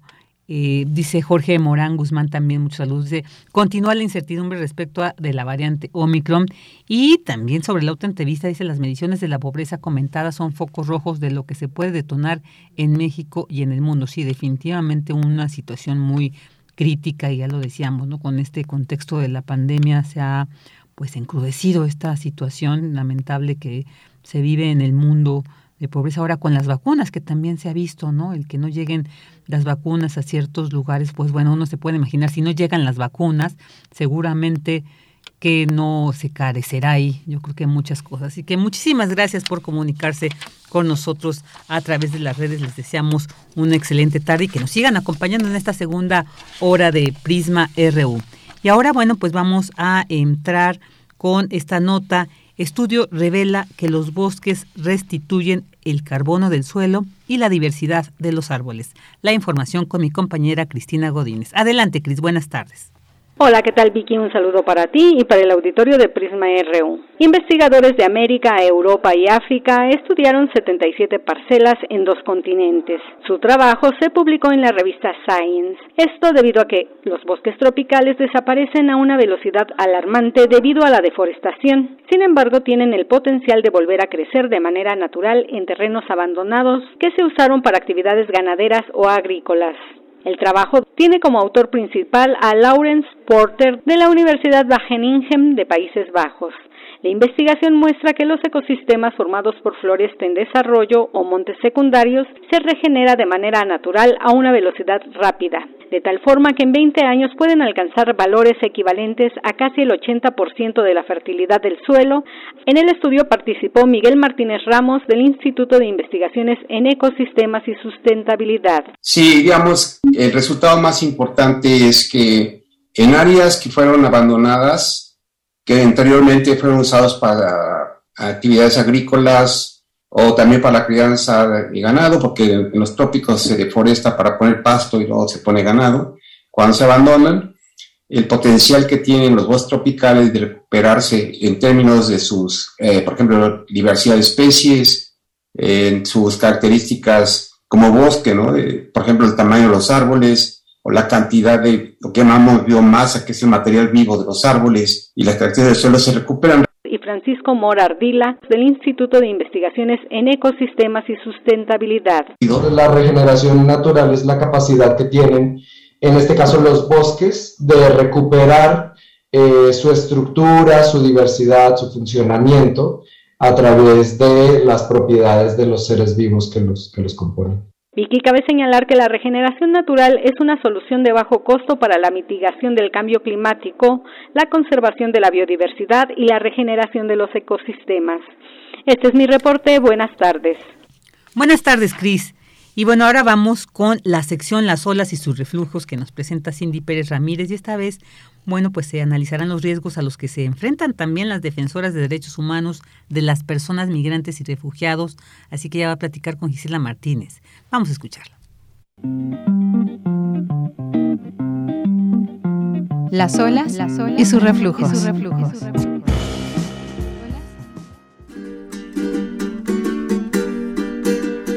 Bienvenidas y bienvenidos a Las olas y sus reflujos. Hoy les presentamos la última parte de una conversación con Gisela Martínez, coordinadora de defensores de migrantes y refugiados de la Asociación Civil Escalabrinianas. Y es que la asociación busca la promoción integral de las personas migrantes, refugiadas y defensoras de derechos a través del acompañamiento integral, la incidencia para cambiar procedimientos, políticas y leyes en su favor, la formación y la invitación al compromiso social ahorita en, tiempos de pandemia, durante todo este tiempo, como ustedes vieron que fue eh, pues este acercamiento, este comportamiento de las defensoras y, justo en el tema eh, crucial de, migración en estos meses, como, como han visto, eh, de alguna forma se redujo el número de personas que estuvieron participando, aumentó, eh, como también tuvieron que, que, equilibrar sus trabajos, ya sea de casa, de hijos, con la labor de voluntariado. Pues bueno, sí, la pandemia, eh, digamos, fue un tema en que hubo diferentes variables, ¿no? Desde casas que tuvieron que cerrar, ¿no? Porque muchas de las voluntarias pues ya eran personas mayores de edad, ¿no? Entonces en una cuestión de, de protección, ¿no? Pues porque si si no protegemos primero a las personas defensoras, pues cómo van a poder seguir realizando esta labor, ¿no? Otras se quedaron pues con las eh, con el personal mínimo, ¿no? Algunas realmente lo que hicieron pues fue solamente las personas que ya había este estarlas ahí resguardando, ¿no? Pero ya sin recibir mayor población. A lo que voy es que más bien dependía de, de, la zona, dependía también de, de la casa del albergue, es que se tomaron las decisiones, ¿no? Eh, lo que sí es que, por ejemplo, pues quien tenía personas mayores eh, como voluntarias, pues em, decidió más bien, fue quienes más eh, estuvieron más expuestas en el sentido de que pues tenían menos de manos que apoyar, ¿no? Y también por otro lado, pues bien lo mencionas, ¿no? El tema de la familia, de los hijos, pues que les decían es que cómo vas a, a ir, ¿no? Allá te expones más y nos vas a venir a contagiar. Eso también pues para ellas en un acto de, de responsabilidad y también de que culturalmente pues las mujeres siempre nos han señalado como ser las guardianas de casa, ¿no? Entonces también para ellas pues suponía este un mayor riesgo, ¿no? Y también por eso eso hizo que un poco se replegaran eh, de estar acudiendo o que si lo hacían lo hicieran como el menor tiempo posible o tuvieran que extremar las medidas, digamos, eh, de una forma más amplia. Quisiera ¿en qué momento está eh, ahorita Escalabrinas? ¿Qué, ¿Qué están haciendo? ¿Qué acciones? Estamos este, brindando a través través de esto que le llamamos el programa de acompañamiento integral, que es a, partir de un diagnóstico, pues apoyarles en la medida de sus necesidades, ¿no? Para solventar eh, problemas de seguridad. Entonces, ¿y cómo nos pueden apoyar? Pues el primer gran paso es esto, ¿no? Apoyarnos eh, visibilizando la labor que se realiza, ¿no? Dándole como sociedad este reconocimiento que tienen a las personas migrantes, porque también esto lo hemos visto, ¿no? Eh, a veces siempre se cree que un albergue solo pide, pero cuando hay un albergue en las comunidades es importante ver cómo cambia la dinámica, ¿no? Incluso hasta las personas tienen una razón de vida, ¿no? En el sentido de que, bueno, hay una causa en la cual pueden apoyar, ¿no? Cambia el tejido social eh, también, bueno, vemos que las personas migrantes pues se concentran en un solo punto, ¿no? Que es el albergue y que no están dispersas y eso pues evita este, diversos roces con la población que son innecesarios, ¿no? Digamos que un albergue también brinda muchos servicios a la comunidad, por ejemplo, gracias a, los albergues a veces es que se solicita que se haya alumbrado público en todo el municipio, ¿no? No solamente en la calle del albergue. Eh, al final, migrantes y mexicanos, ¿no? Pues sí, este, pues somos personas, ¿no? Y necesitamos ejercer nuestros derechos humanos y sobre todo, pues también exigir estos derechos humanos, ¿no? Ejercerlos día a día y creo que eh, pues siempre acercarse a un albergue, saber qué realizan. Yo llamaría a esto, ¿no? A que la población este, o nuestra audiencia pues eh, pueda acercarse, ver eh, en qué forma puede apoyar y también pues compartir con el resto de su familia, con el resto de su comunidad eh, la importancia de estos lugares. Muchísimas gracias por ese tiempo que te diste para platicar con nosotros. Al contrario, muchísimas gracias por el espacio y pues estamos en redes sociales si nos quieren seguir como SMR.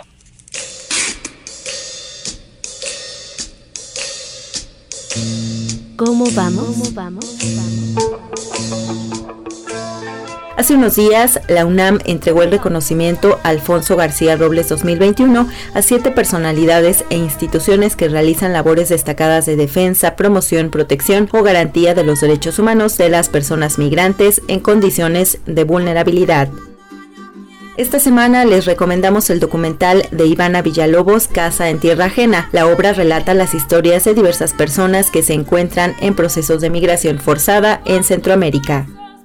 Esto es todo por hoy. Comentarios al Twitter arroba PrismaRU o a mi Twitter personal arroba CindyUNAM.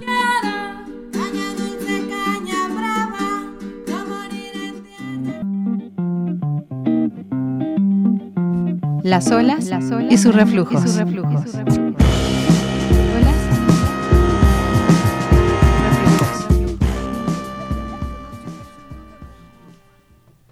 Dos de la tarde con 17 minutos. Ya tenemos al. muy bien. Así.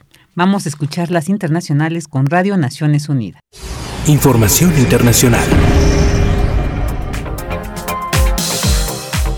Un saludo de Beatriz Barral. La amenaza que supone el COVID-19 es más alta que nunca, dice la organización en Europa y pide ser precavidos durante las fiestas, ya que nos enfrentamos a dos variantes altamente transmisibles. A Delta, la predominante en todo el mundo, se ha unido Omicron, que se extiende rápidamente con consecuencias todavía desconocidas. Nos enfrentamos a dos variantes altamente transmisibles con el potencial de sobrecargar nuestros ya sobrecargados sistemas de salud, dijo el director de la Oficina Regional para Europa. Hans Klug considera que esto no tiene por qué ser una repetición del año pasado cuando la Navidad se canceló para muchos y las familias no pudieron reunirse. La OMS recomienda vacunarse lo antes posible, mantener las reuniones sociales reducidas y hacerse previamente una prueba para asegurarse de que no es infeccioso. Las llegadas de vacunas del COVID-19 a América Latina se están acelerando. Bolivia ha recibido hoy un millón de dosis. Se trata de un lote de vacunas de Pfizer BioNTech donadas por el gobierno de Estados Unidos vía el mecanismo COVAX. Nicaragua recibió hace dos días 800 27.000 dosis de Pfizer donadas por Francia, mientras que está previsto que un millón de dosis compradas por la Organización Panamericana de la Salud lleguen hoy a Guatemala. Haití, uno de los países con menor población vacunada, recibirá el sábado algo más de 160.000 dosis de Janssen donadas por Estados Unidos y Dinamarca.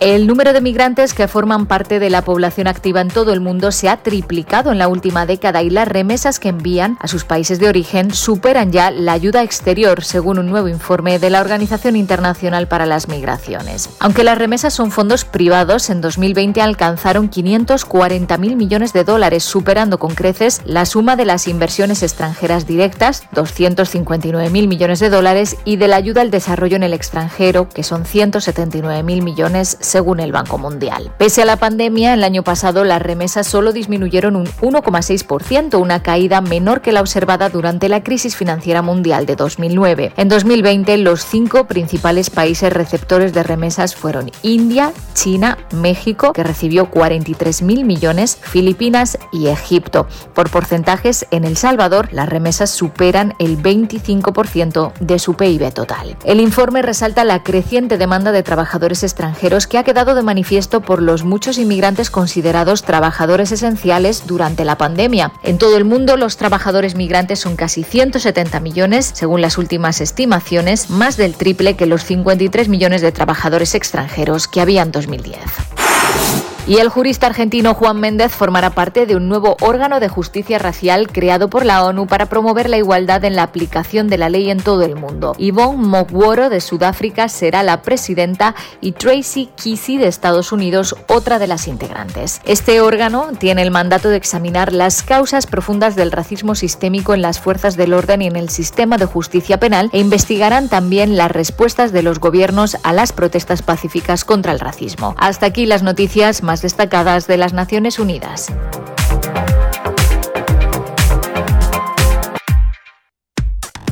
Relatamos al mundo.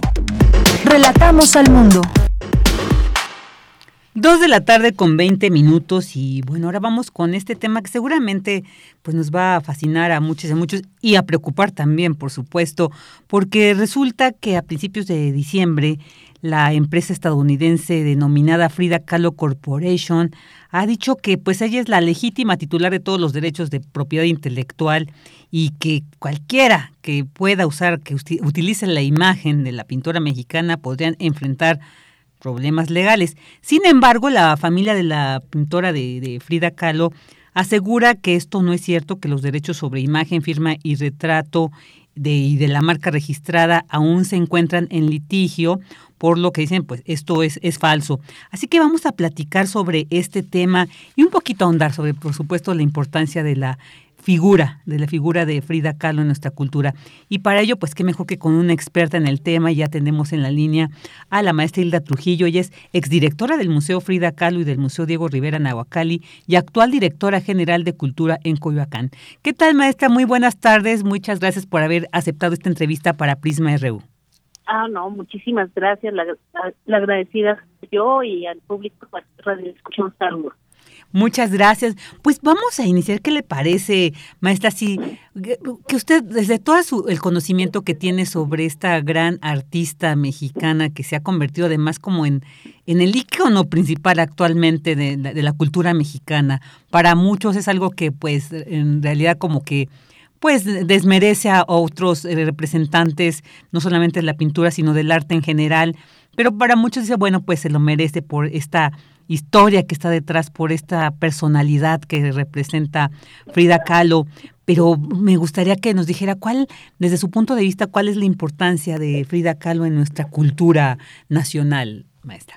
Bueno, me gustaría antes aclarar que no solo es la biografía de Frida, que eso podría, hay muchas biografías que no son interesantes. El tema con Frida es que su obra de arte es reconocida eh, a nivel mundial como una de las mejores artistas por su sinceridad, porque su obra sí es autobiográfica y porque es una gran artista.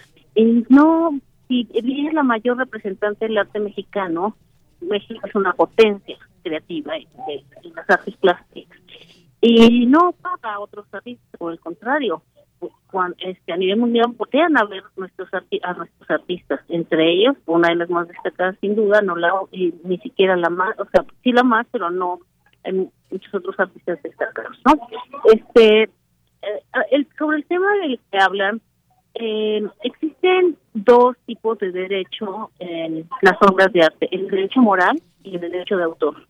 El derecho moral eh, pertenece a la familia, a las familias y es inalienable. ¿Qué quiere decir? Que no se puede, eh, digamos que es un derecho que no le puede a la familia en estricto sentido. El derecho de autor, el artista, eh, es el dueño de los derechos, cuando muere se los puede heredar a la familia o a una figura jurídica como el caso de Diego Rivera, que dejó sus derechos, los, derechos de Frida Kahlo y Diego Rivera al fideicomiso de los museos Diego Rivera, Frida Kahlo del Banco de México.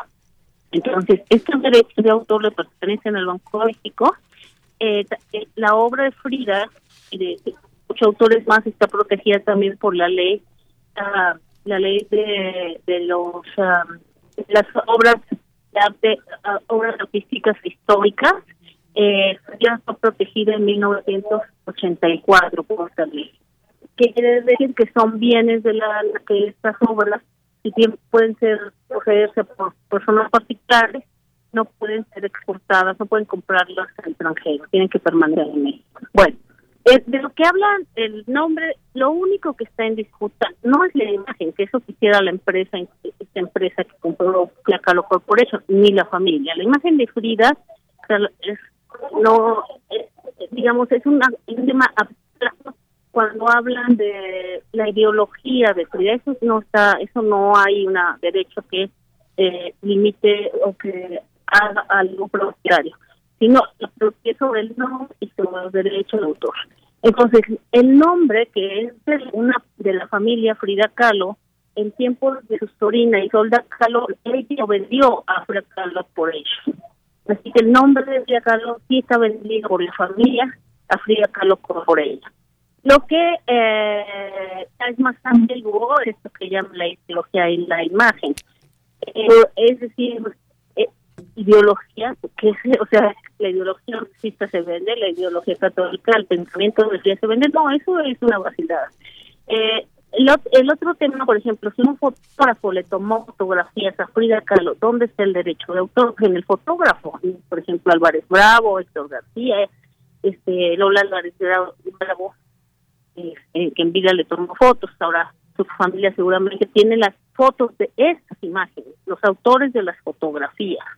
Ahora uno puede decir, eh, voy a hacer una silueta de Frida, eh, que puede ser Frida o que puede ser cualquier otra mujer. Eso no tiene derechos de autor. O sea, hay una confusión, no se entendió bien. El, el tema concreto y el, el que la familia dice eh, no les pertenece, si les pertenece, el tema donde hay un derecho, el derecho, no, el derecho moral. Y ese sí fue vendido por una parte, no por toda la familia, por una parte de la familia que son los, los sucesores de la familia de Isolda Calo, sobrina de Frida Calo. Muy, bien. Oh, qué, bueno que nos aclara eh, esto, maestra, porque pues eh, sí nos inquieta un poco, digamos, nosotros no, cualquiera de nosotros no tenemos ningún acceso, ningún, eh, incluso a veces desconocíamos, yo creo que hasta que se da esta, se da a conocer esta noticia, es como uno entra de, los alcances que tiene, por ejemplo, la comercialización de una imagen como la de Frida Kahlo, que como usted bien decía, por un lado es su obra en sí, ¿no? Su ideología también plasmada en la misma y por otra esta imagen, ¿no? Que incluso ya está se ha distorsionado muchísimo al, comercializarse, al se ha trivializado también muchas veces, pero es importante saber cómo este marco legal en el que se puede, eh, en el que entran, ¿no? Estas obras, este legado. La duda que me entra y que me gustaría que, me aclarara, maestra, es si bien entonces eh, Diego Rivera eh, eh, eh, no, fue Diego, usted mencionaba que es quien da al fideicomiso del Banco de México, ¿no? Los, los, los, okay.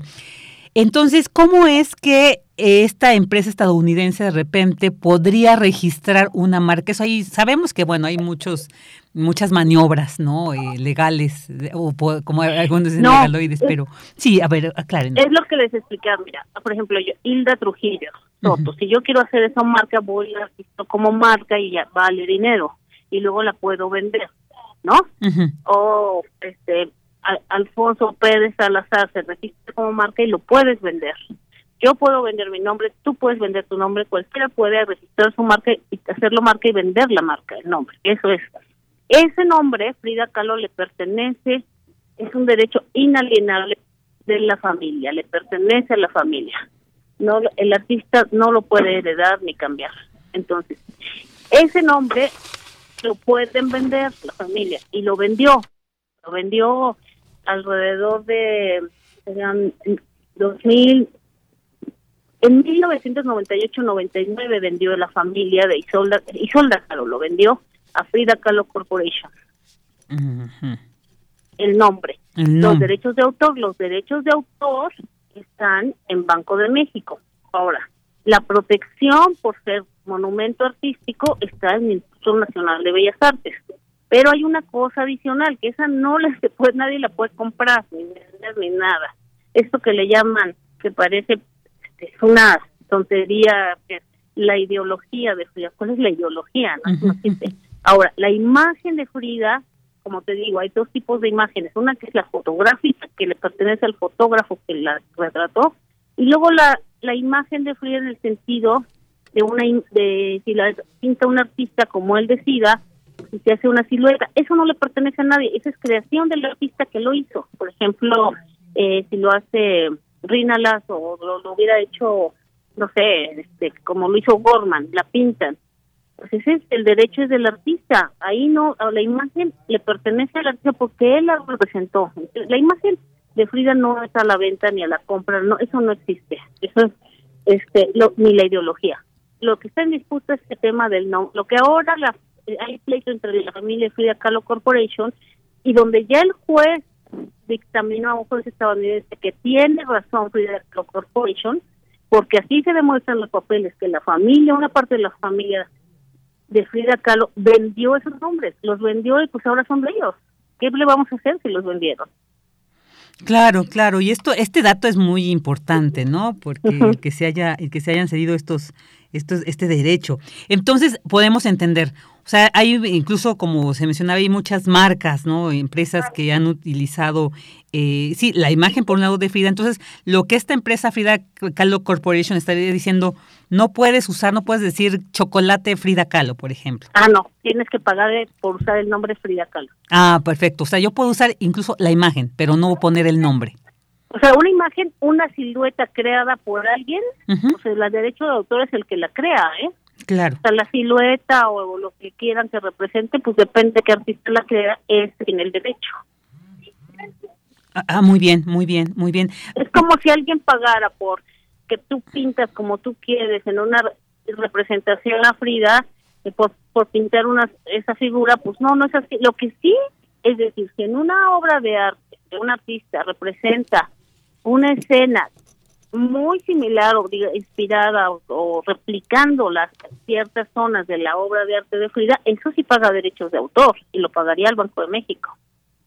Ah, muy bien. Híjole, qué alcances, ¿verdad? Tiene una obra de es este complejo. Es complejo, es complejo. Es complejo y sabes que este tema que me preguntas es tan interesante que ahora hay bandas, varias demandas laborales entre Banco de México y la familia eh, de Carlos Phillips, Carlos Phillips y sus hijos se han demandado mutuamente entre Banco de México y la familia por el tema de los derechos de autor, porque la familia de eh, los herederos de Lola Olmedo dicen que hay una carta que dejó Diego Rivera a Lola Olmedo donde le cedía los derechos de autor pero pero no, esa carta este pues está en disputa porque eh, no se sabe si es original o no, pero eh, los derechos de autor firmados ante notario público cedidos al Banco de México para que abra las puertas de su museo son del Banco de México por voluntad escrita legal de Diego Rivera.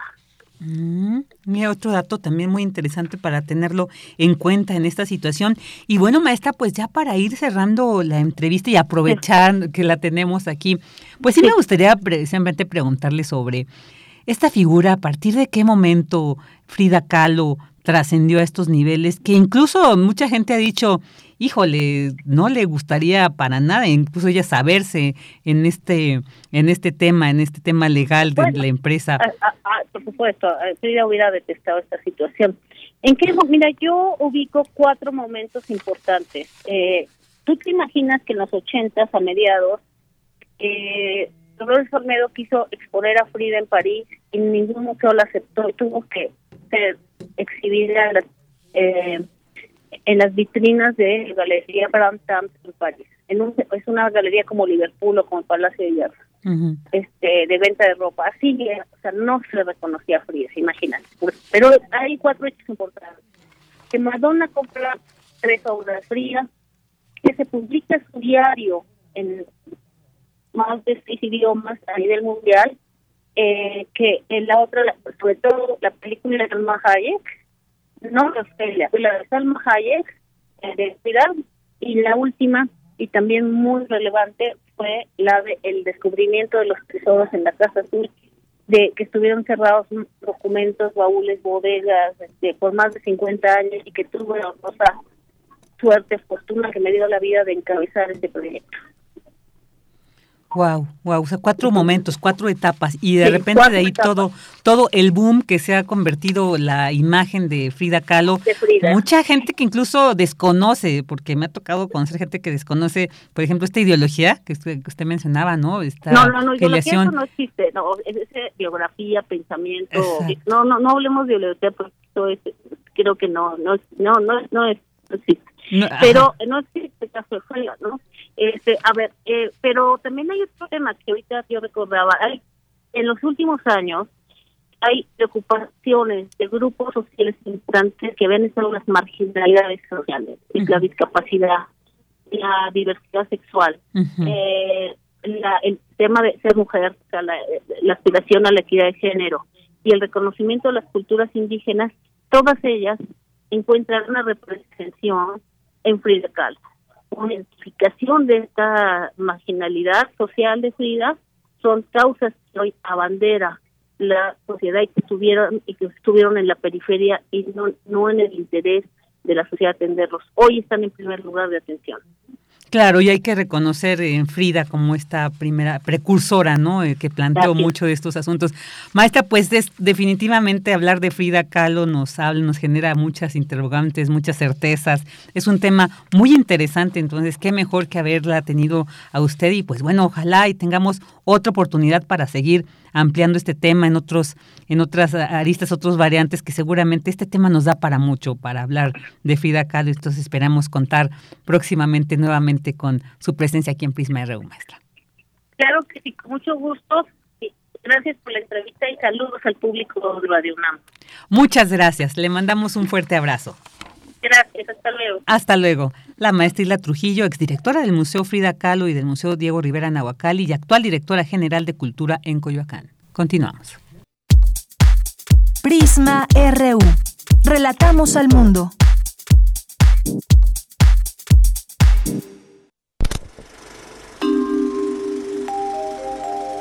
Cine Maedro. Dos de la tarde con 36 minutos y bueno, como les anuncié, este jueves vamos a tener la colaboración, la pues, aportación siempre valiosa de el crítico de cine, el gran experto en el tema, Eric Estrada, quien ya tenemos en la línea y a quien saludo con muchísimo gusto. ¿Qué tal? Buenas tardes. Eric, nuevamente un placer tenerte aquí con nosotros en Prisma RU. Yo estoy muy contento de regresar al programa. Yo me la paso muy bien aquí con ustedes. Y nosotros también y aprendemos mucho y siempre nos dejas con muchas eh, sugerencias, invitaciones y ahí pues vamos anotando en la lista. Entonces ya hoy seguramente va a ser esta eh, el, caso y que bueno vamos a hablar sobre pues te he dicho estas películas que nos reflejan pues cuál es la situación el tema que está ahorita muy en el foco de la sociedad no nacional del mundo que es la migración. Y bueno pues muchas películas han abordado precisamente esta situación. Cuál es la realidad cuál es una aproximación a esta realidad que viven las y los migrantes así que cuéntanos qué nos vas a compartir al respecto pues justo eso, una, una pequeña lista que armé, que además eh, contiene muchas películas mexicanas, eh, porque creo que el problema, porque es un problema mundial y es un problema de sistema, ¿no? O sea, la, hay que hay que dejar claro que la gente no migra por por gusto, ¿no? La gente migra por necesidad, es un problema eh, que lleva a mucha gente a abandonar el lugar donde quiere vivir, sea o no sea el lugar donde haya nacido, el migrante nunca vive donde quiere vivir vive donde puede conseguir, mm, digamos, mejores condiciones para sobrevivir en un sistema que es súper, súper cruel con las, con las personas. Entonces, siendo un problema global, siendo un problema eh, muy complicado, es bien que una sola película, como decías, te refleje el, espectro completo, ¿no? Cada una va abordando a veces una parte, a veces la otra, el lado humano,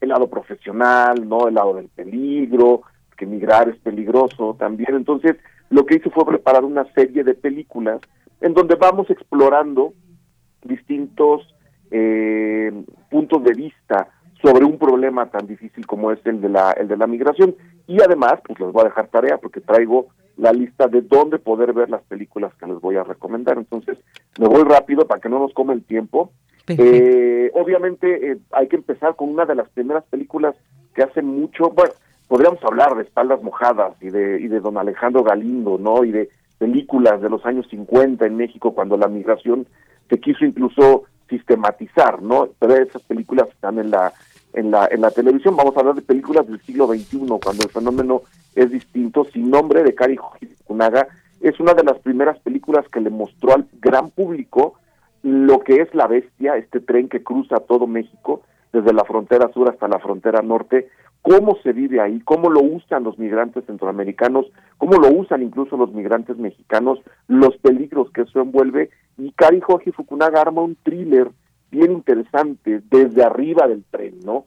Eh, y se habló mucho de los peligros de haber hecho esta película, una aproximación, digamos, a la parte física de la migración, con casos muy particulares, sin nombre de Kari Joji Fukunaga se puede ver en Apple iTunes.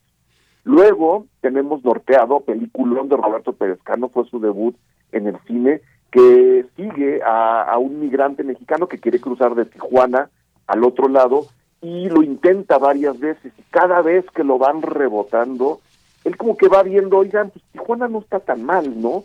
Tijuana no está tan como aquí puede empezar a encontrar una mejor vida, pero él insiste en saltar siempre el muro, en estar justo del otro lado y se arma una situación de absurdos y de tensiones bien interesante que Rigoberto Pérez Cano además desenvuelve en un final súper simpático. Norteado de Rigoberto Pérez Cano se puede ver en Amazon Prime Video y en Apple iTunes.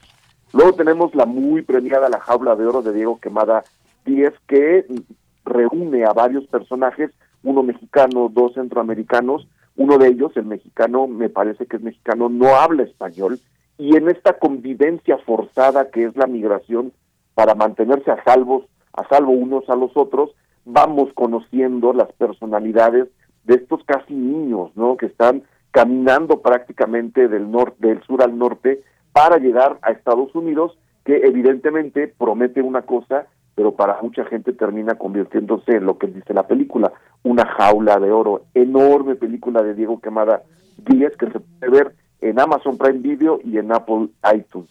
Luego está, por supuesto, Ya no estoy aquí, de Fernando Frías de la una de las películas sensación de estos años que puede verse en Netflix, que nos lleva al Monterrey del inicio de la guerra contra el narco, y un chico, Ulises, un chico de barrios bajos, un chico de, de zonas empobrecidas, es forzado a migrar a Estados Unidos y a encontrar no, no solo la dificultad de vivir en un lugar distinto al de su casa, sino de adoptar incluso otro personaje o transformarse para poder aceptarse el mismo como migrante. Es una película súper interesante de, de, interesante de Estando Frías que puede verse en Netflix. Ya no estoy aquí. Eh, y pues bueno, como recomendaciones internacionales, yo les podría recomendar también Fuego en el Mar, que nos lleva, a, es un documental de Gianfranco Rossi, que nos lleva a toda la problemática de los migrantes del norte de África que se al sur de Europa, en particular en la problemática que ocurrió en Lampedusa hace algunos años, súper dura, súper violenta. Fuego en el Mar es un gran documental eh, que simplemente observa, no, no es muy narrativo, es un personaje que nos mete al problema, puede verse en Filming Latino y en Apple iTunes. Minari, que también estuvo eh, sonando mucho en los en los Oscars hace un par de años de Lee Isaac Chung, nos cuenta en los años 80 como una familia eh, coreana trata de instalarse en el corazón de los Estados Unidos y el proceso de entendimiento de esta nueva vida que deciden abordar en un lugar completamente distinto a, donde han crecido, ¿no? Minari puede verse en Amazon Prime Video y en Apple iTunes. La Terminal de Steven Spielberg es una gran película. Spielberg es uno de los directores de la industria más preocupados en problemas como migración y racismo y creo que deja muy clara su posición en, en la terminal que puede verse en, en Apple iTunes. Este personaje que migrando de su país, queriendo entrar a Estados Unidos, de repente, por cuestiones migratorias, de, legales, quiero decir, se ve atrapado en, la, en, la, en el aeropuerto y no tiene permitido salir y él empieza a hacer su vida ahí dentro, en las tiendas, en los baños, con la gente con la que convive todos los días. Una historia estupenda de Steven Spielberg también sobre migración.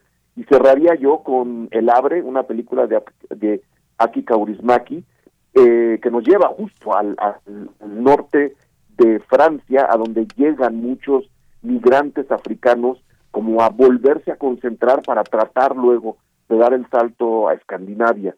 Y el abre arma una especie de drama cómico o tragicomedia, le podríamos llamar, para conocer, ¿no? No solo la problemática de los, de los migrantes, sino cómo van sorteando día con día lo que para mucha gente es algo común y corriente como levantarse, ir a trabajar y luego volver a su casa.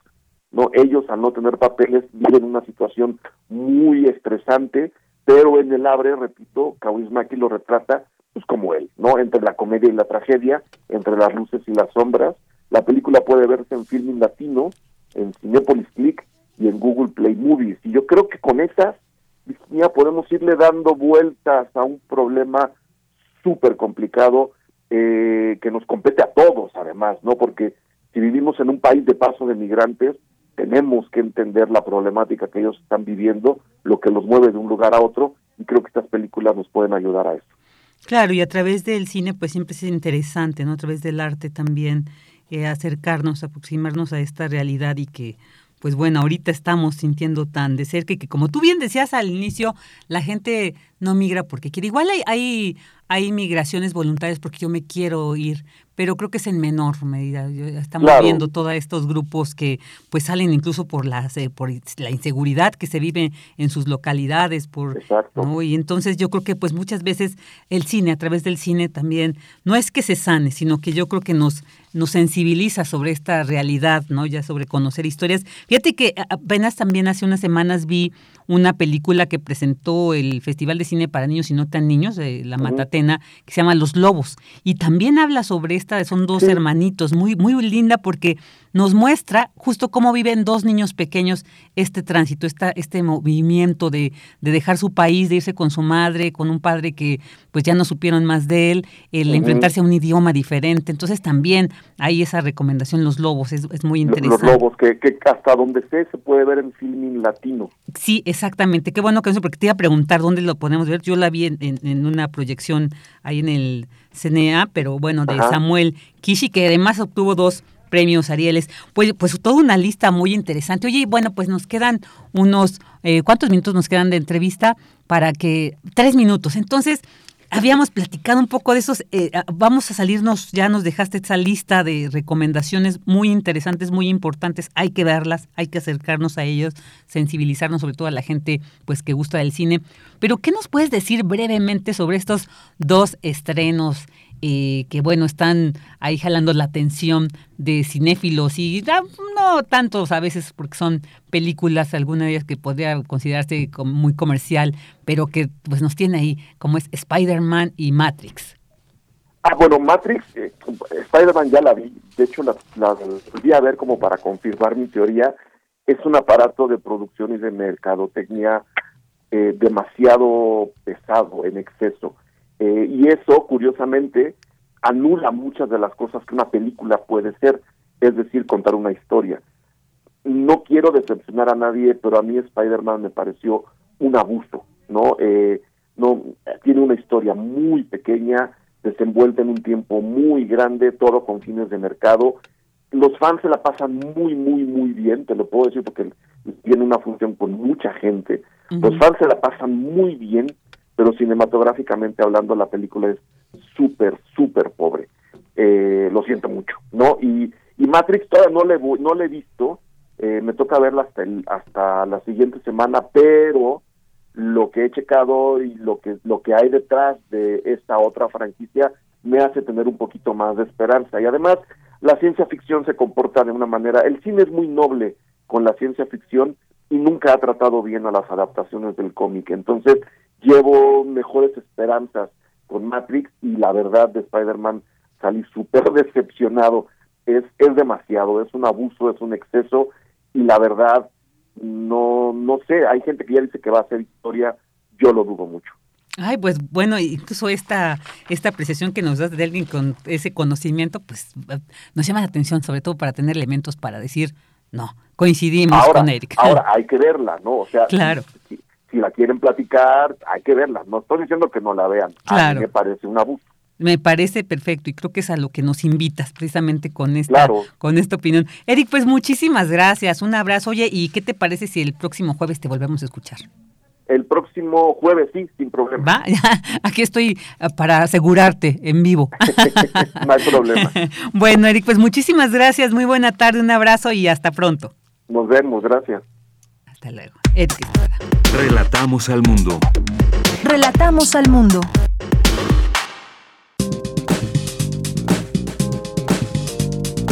Cultura RU.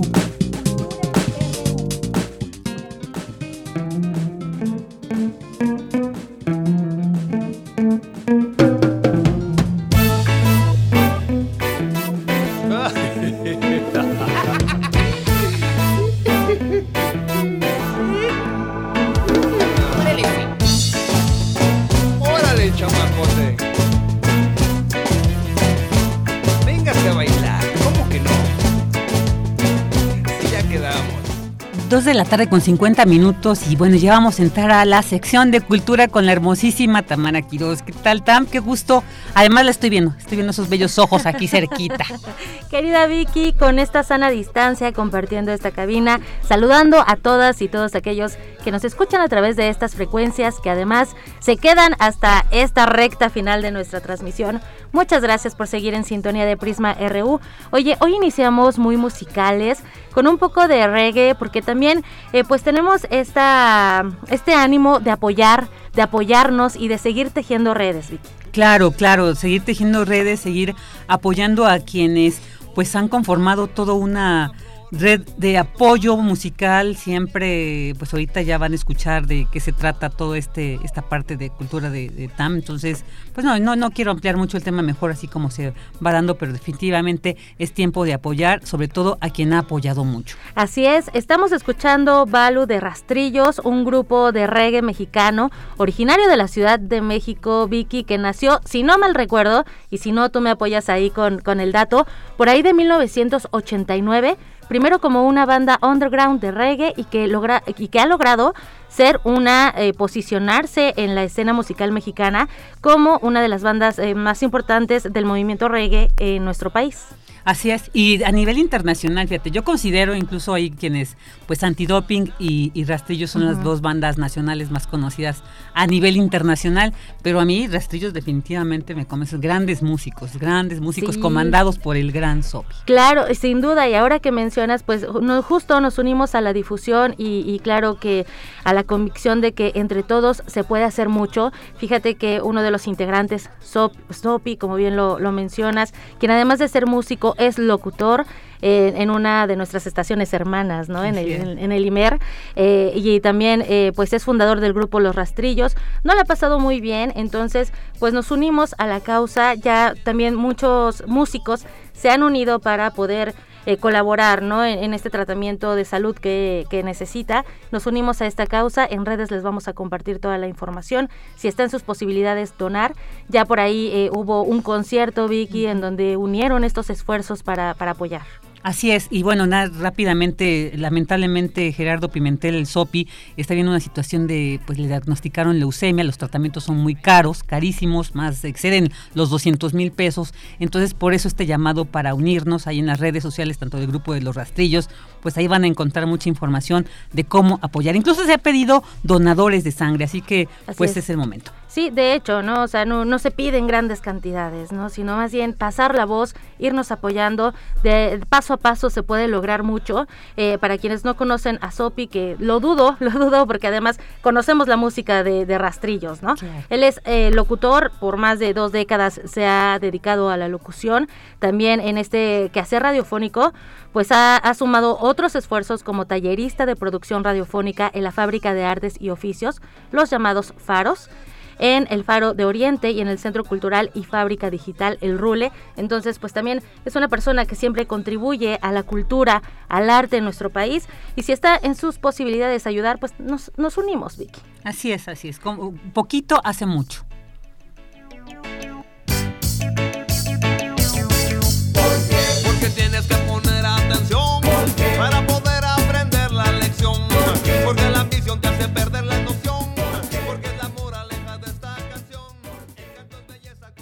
Juriati Makwech.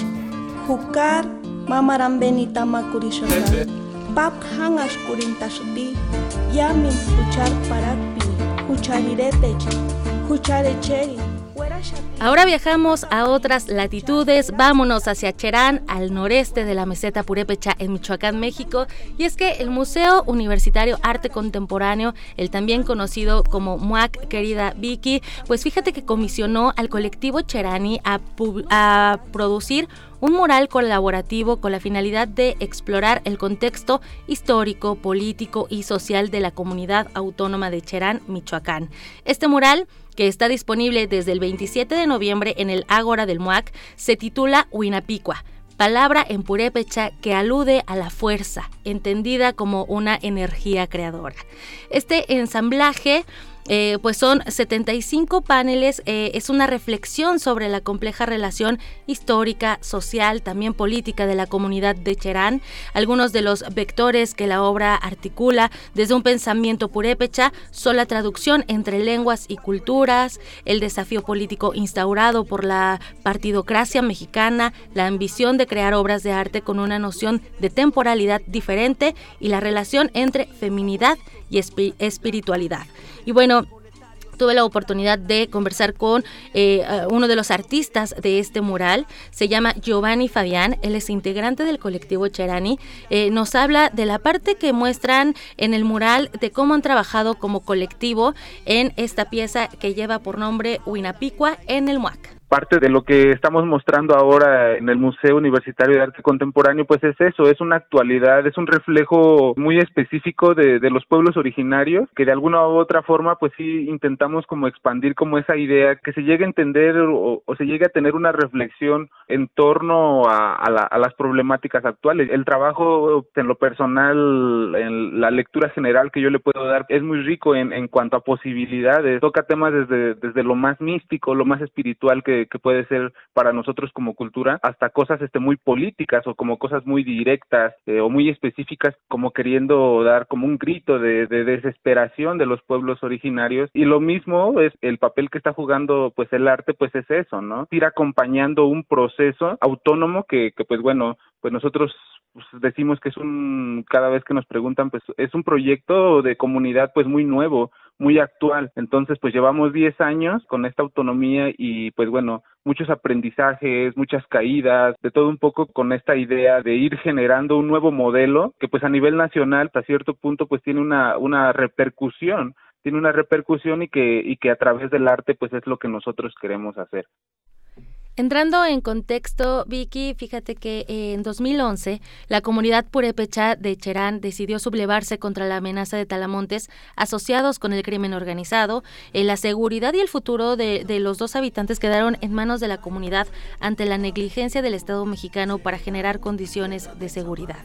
Su alzamiento, que fue simbolizado en el decomiso y la quema de los camiones de los talamontes, dio inicio a un experimento ejemplar de autogobierno y también de autonomía.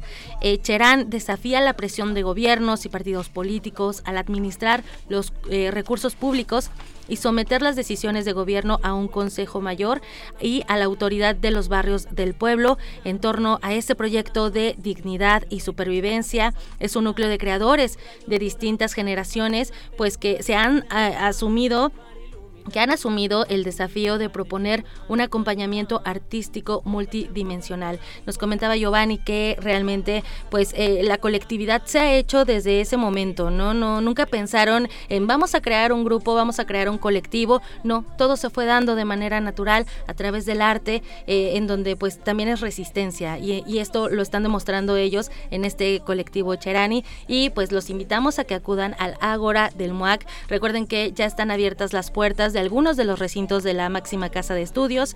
Eh, no todos los eh, museos han abierto eh, y tienen eh, horarios distintos, ¿no? horarios especiales. Hay que comprar los boletos, por ejemplo, en línea, eh, pero pueden ir con toda la seguridad de que van a, a poder disfrutar de estas exposiciones. También recuerden que el MUAC tiene una mm, sala virtual que es la sala 10, por si nos están escuchando en algún otro país y que digan, oye, yo no he ido a México, yo no puedo ir eh, al museo físicamente, bueno, también pueden explorarlo a través de su página de internet, así que los invitamos a que visiten muac.unam.mx y con esto me despido, el lunes regreso con más información, querida Vicky. Muchísimas gracias, querida Tam, como siempre, muy interesantes y hermosas estas recomendaciones. Y bueno, pues ya llegamos al final de la transmisión de este programa, agradecemos muchísimo su atención, que nos hayan acompañado acompañado durante estas dos horas. Arturo González en la operación, Rodrigo Aguilar y Denis Licea en la producción. Les agradecemos al igual que todo el equipo de Prisma RU. Soy Virginia Sánchez y en nombre de Yanira Morán, titular de este espacio,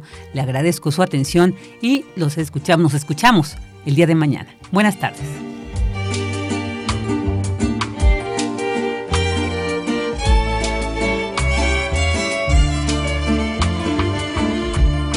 Ya se fueron los malos tiempos violentos, a los cuatro elementos, por los cuatro vientos, tiempos de justicia y dignidad. Dios ilumina a mi gente en Cherán. Nuevas generaciones han llegado para curarla. Niños, niñas, abuelitos, vamos a cuidarla. Intereses monetarios que mataban a la tierra. Movimiento pacifista, no queremos aquí guerra. Si te arrancan un árbol, yo voy a sembrar diez. Si te tiran mala vibra, yo la vuelvo al revés. Transnacionales, internacionales se van de mi país. Edad dorada ilumina ahora mi raíz.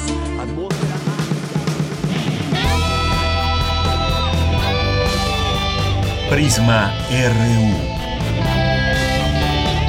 Relatamos al mundo.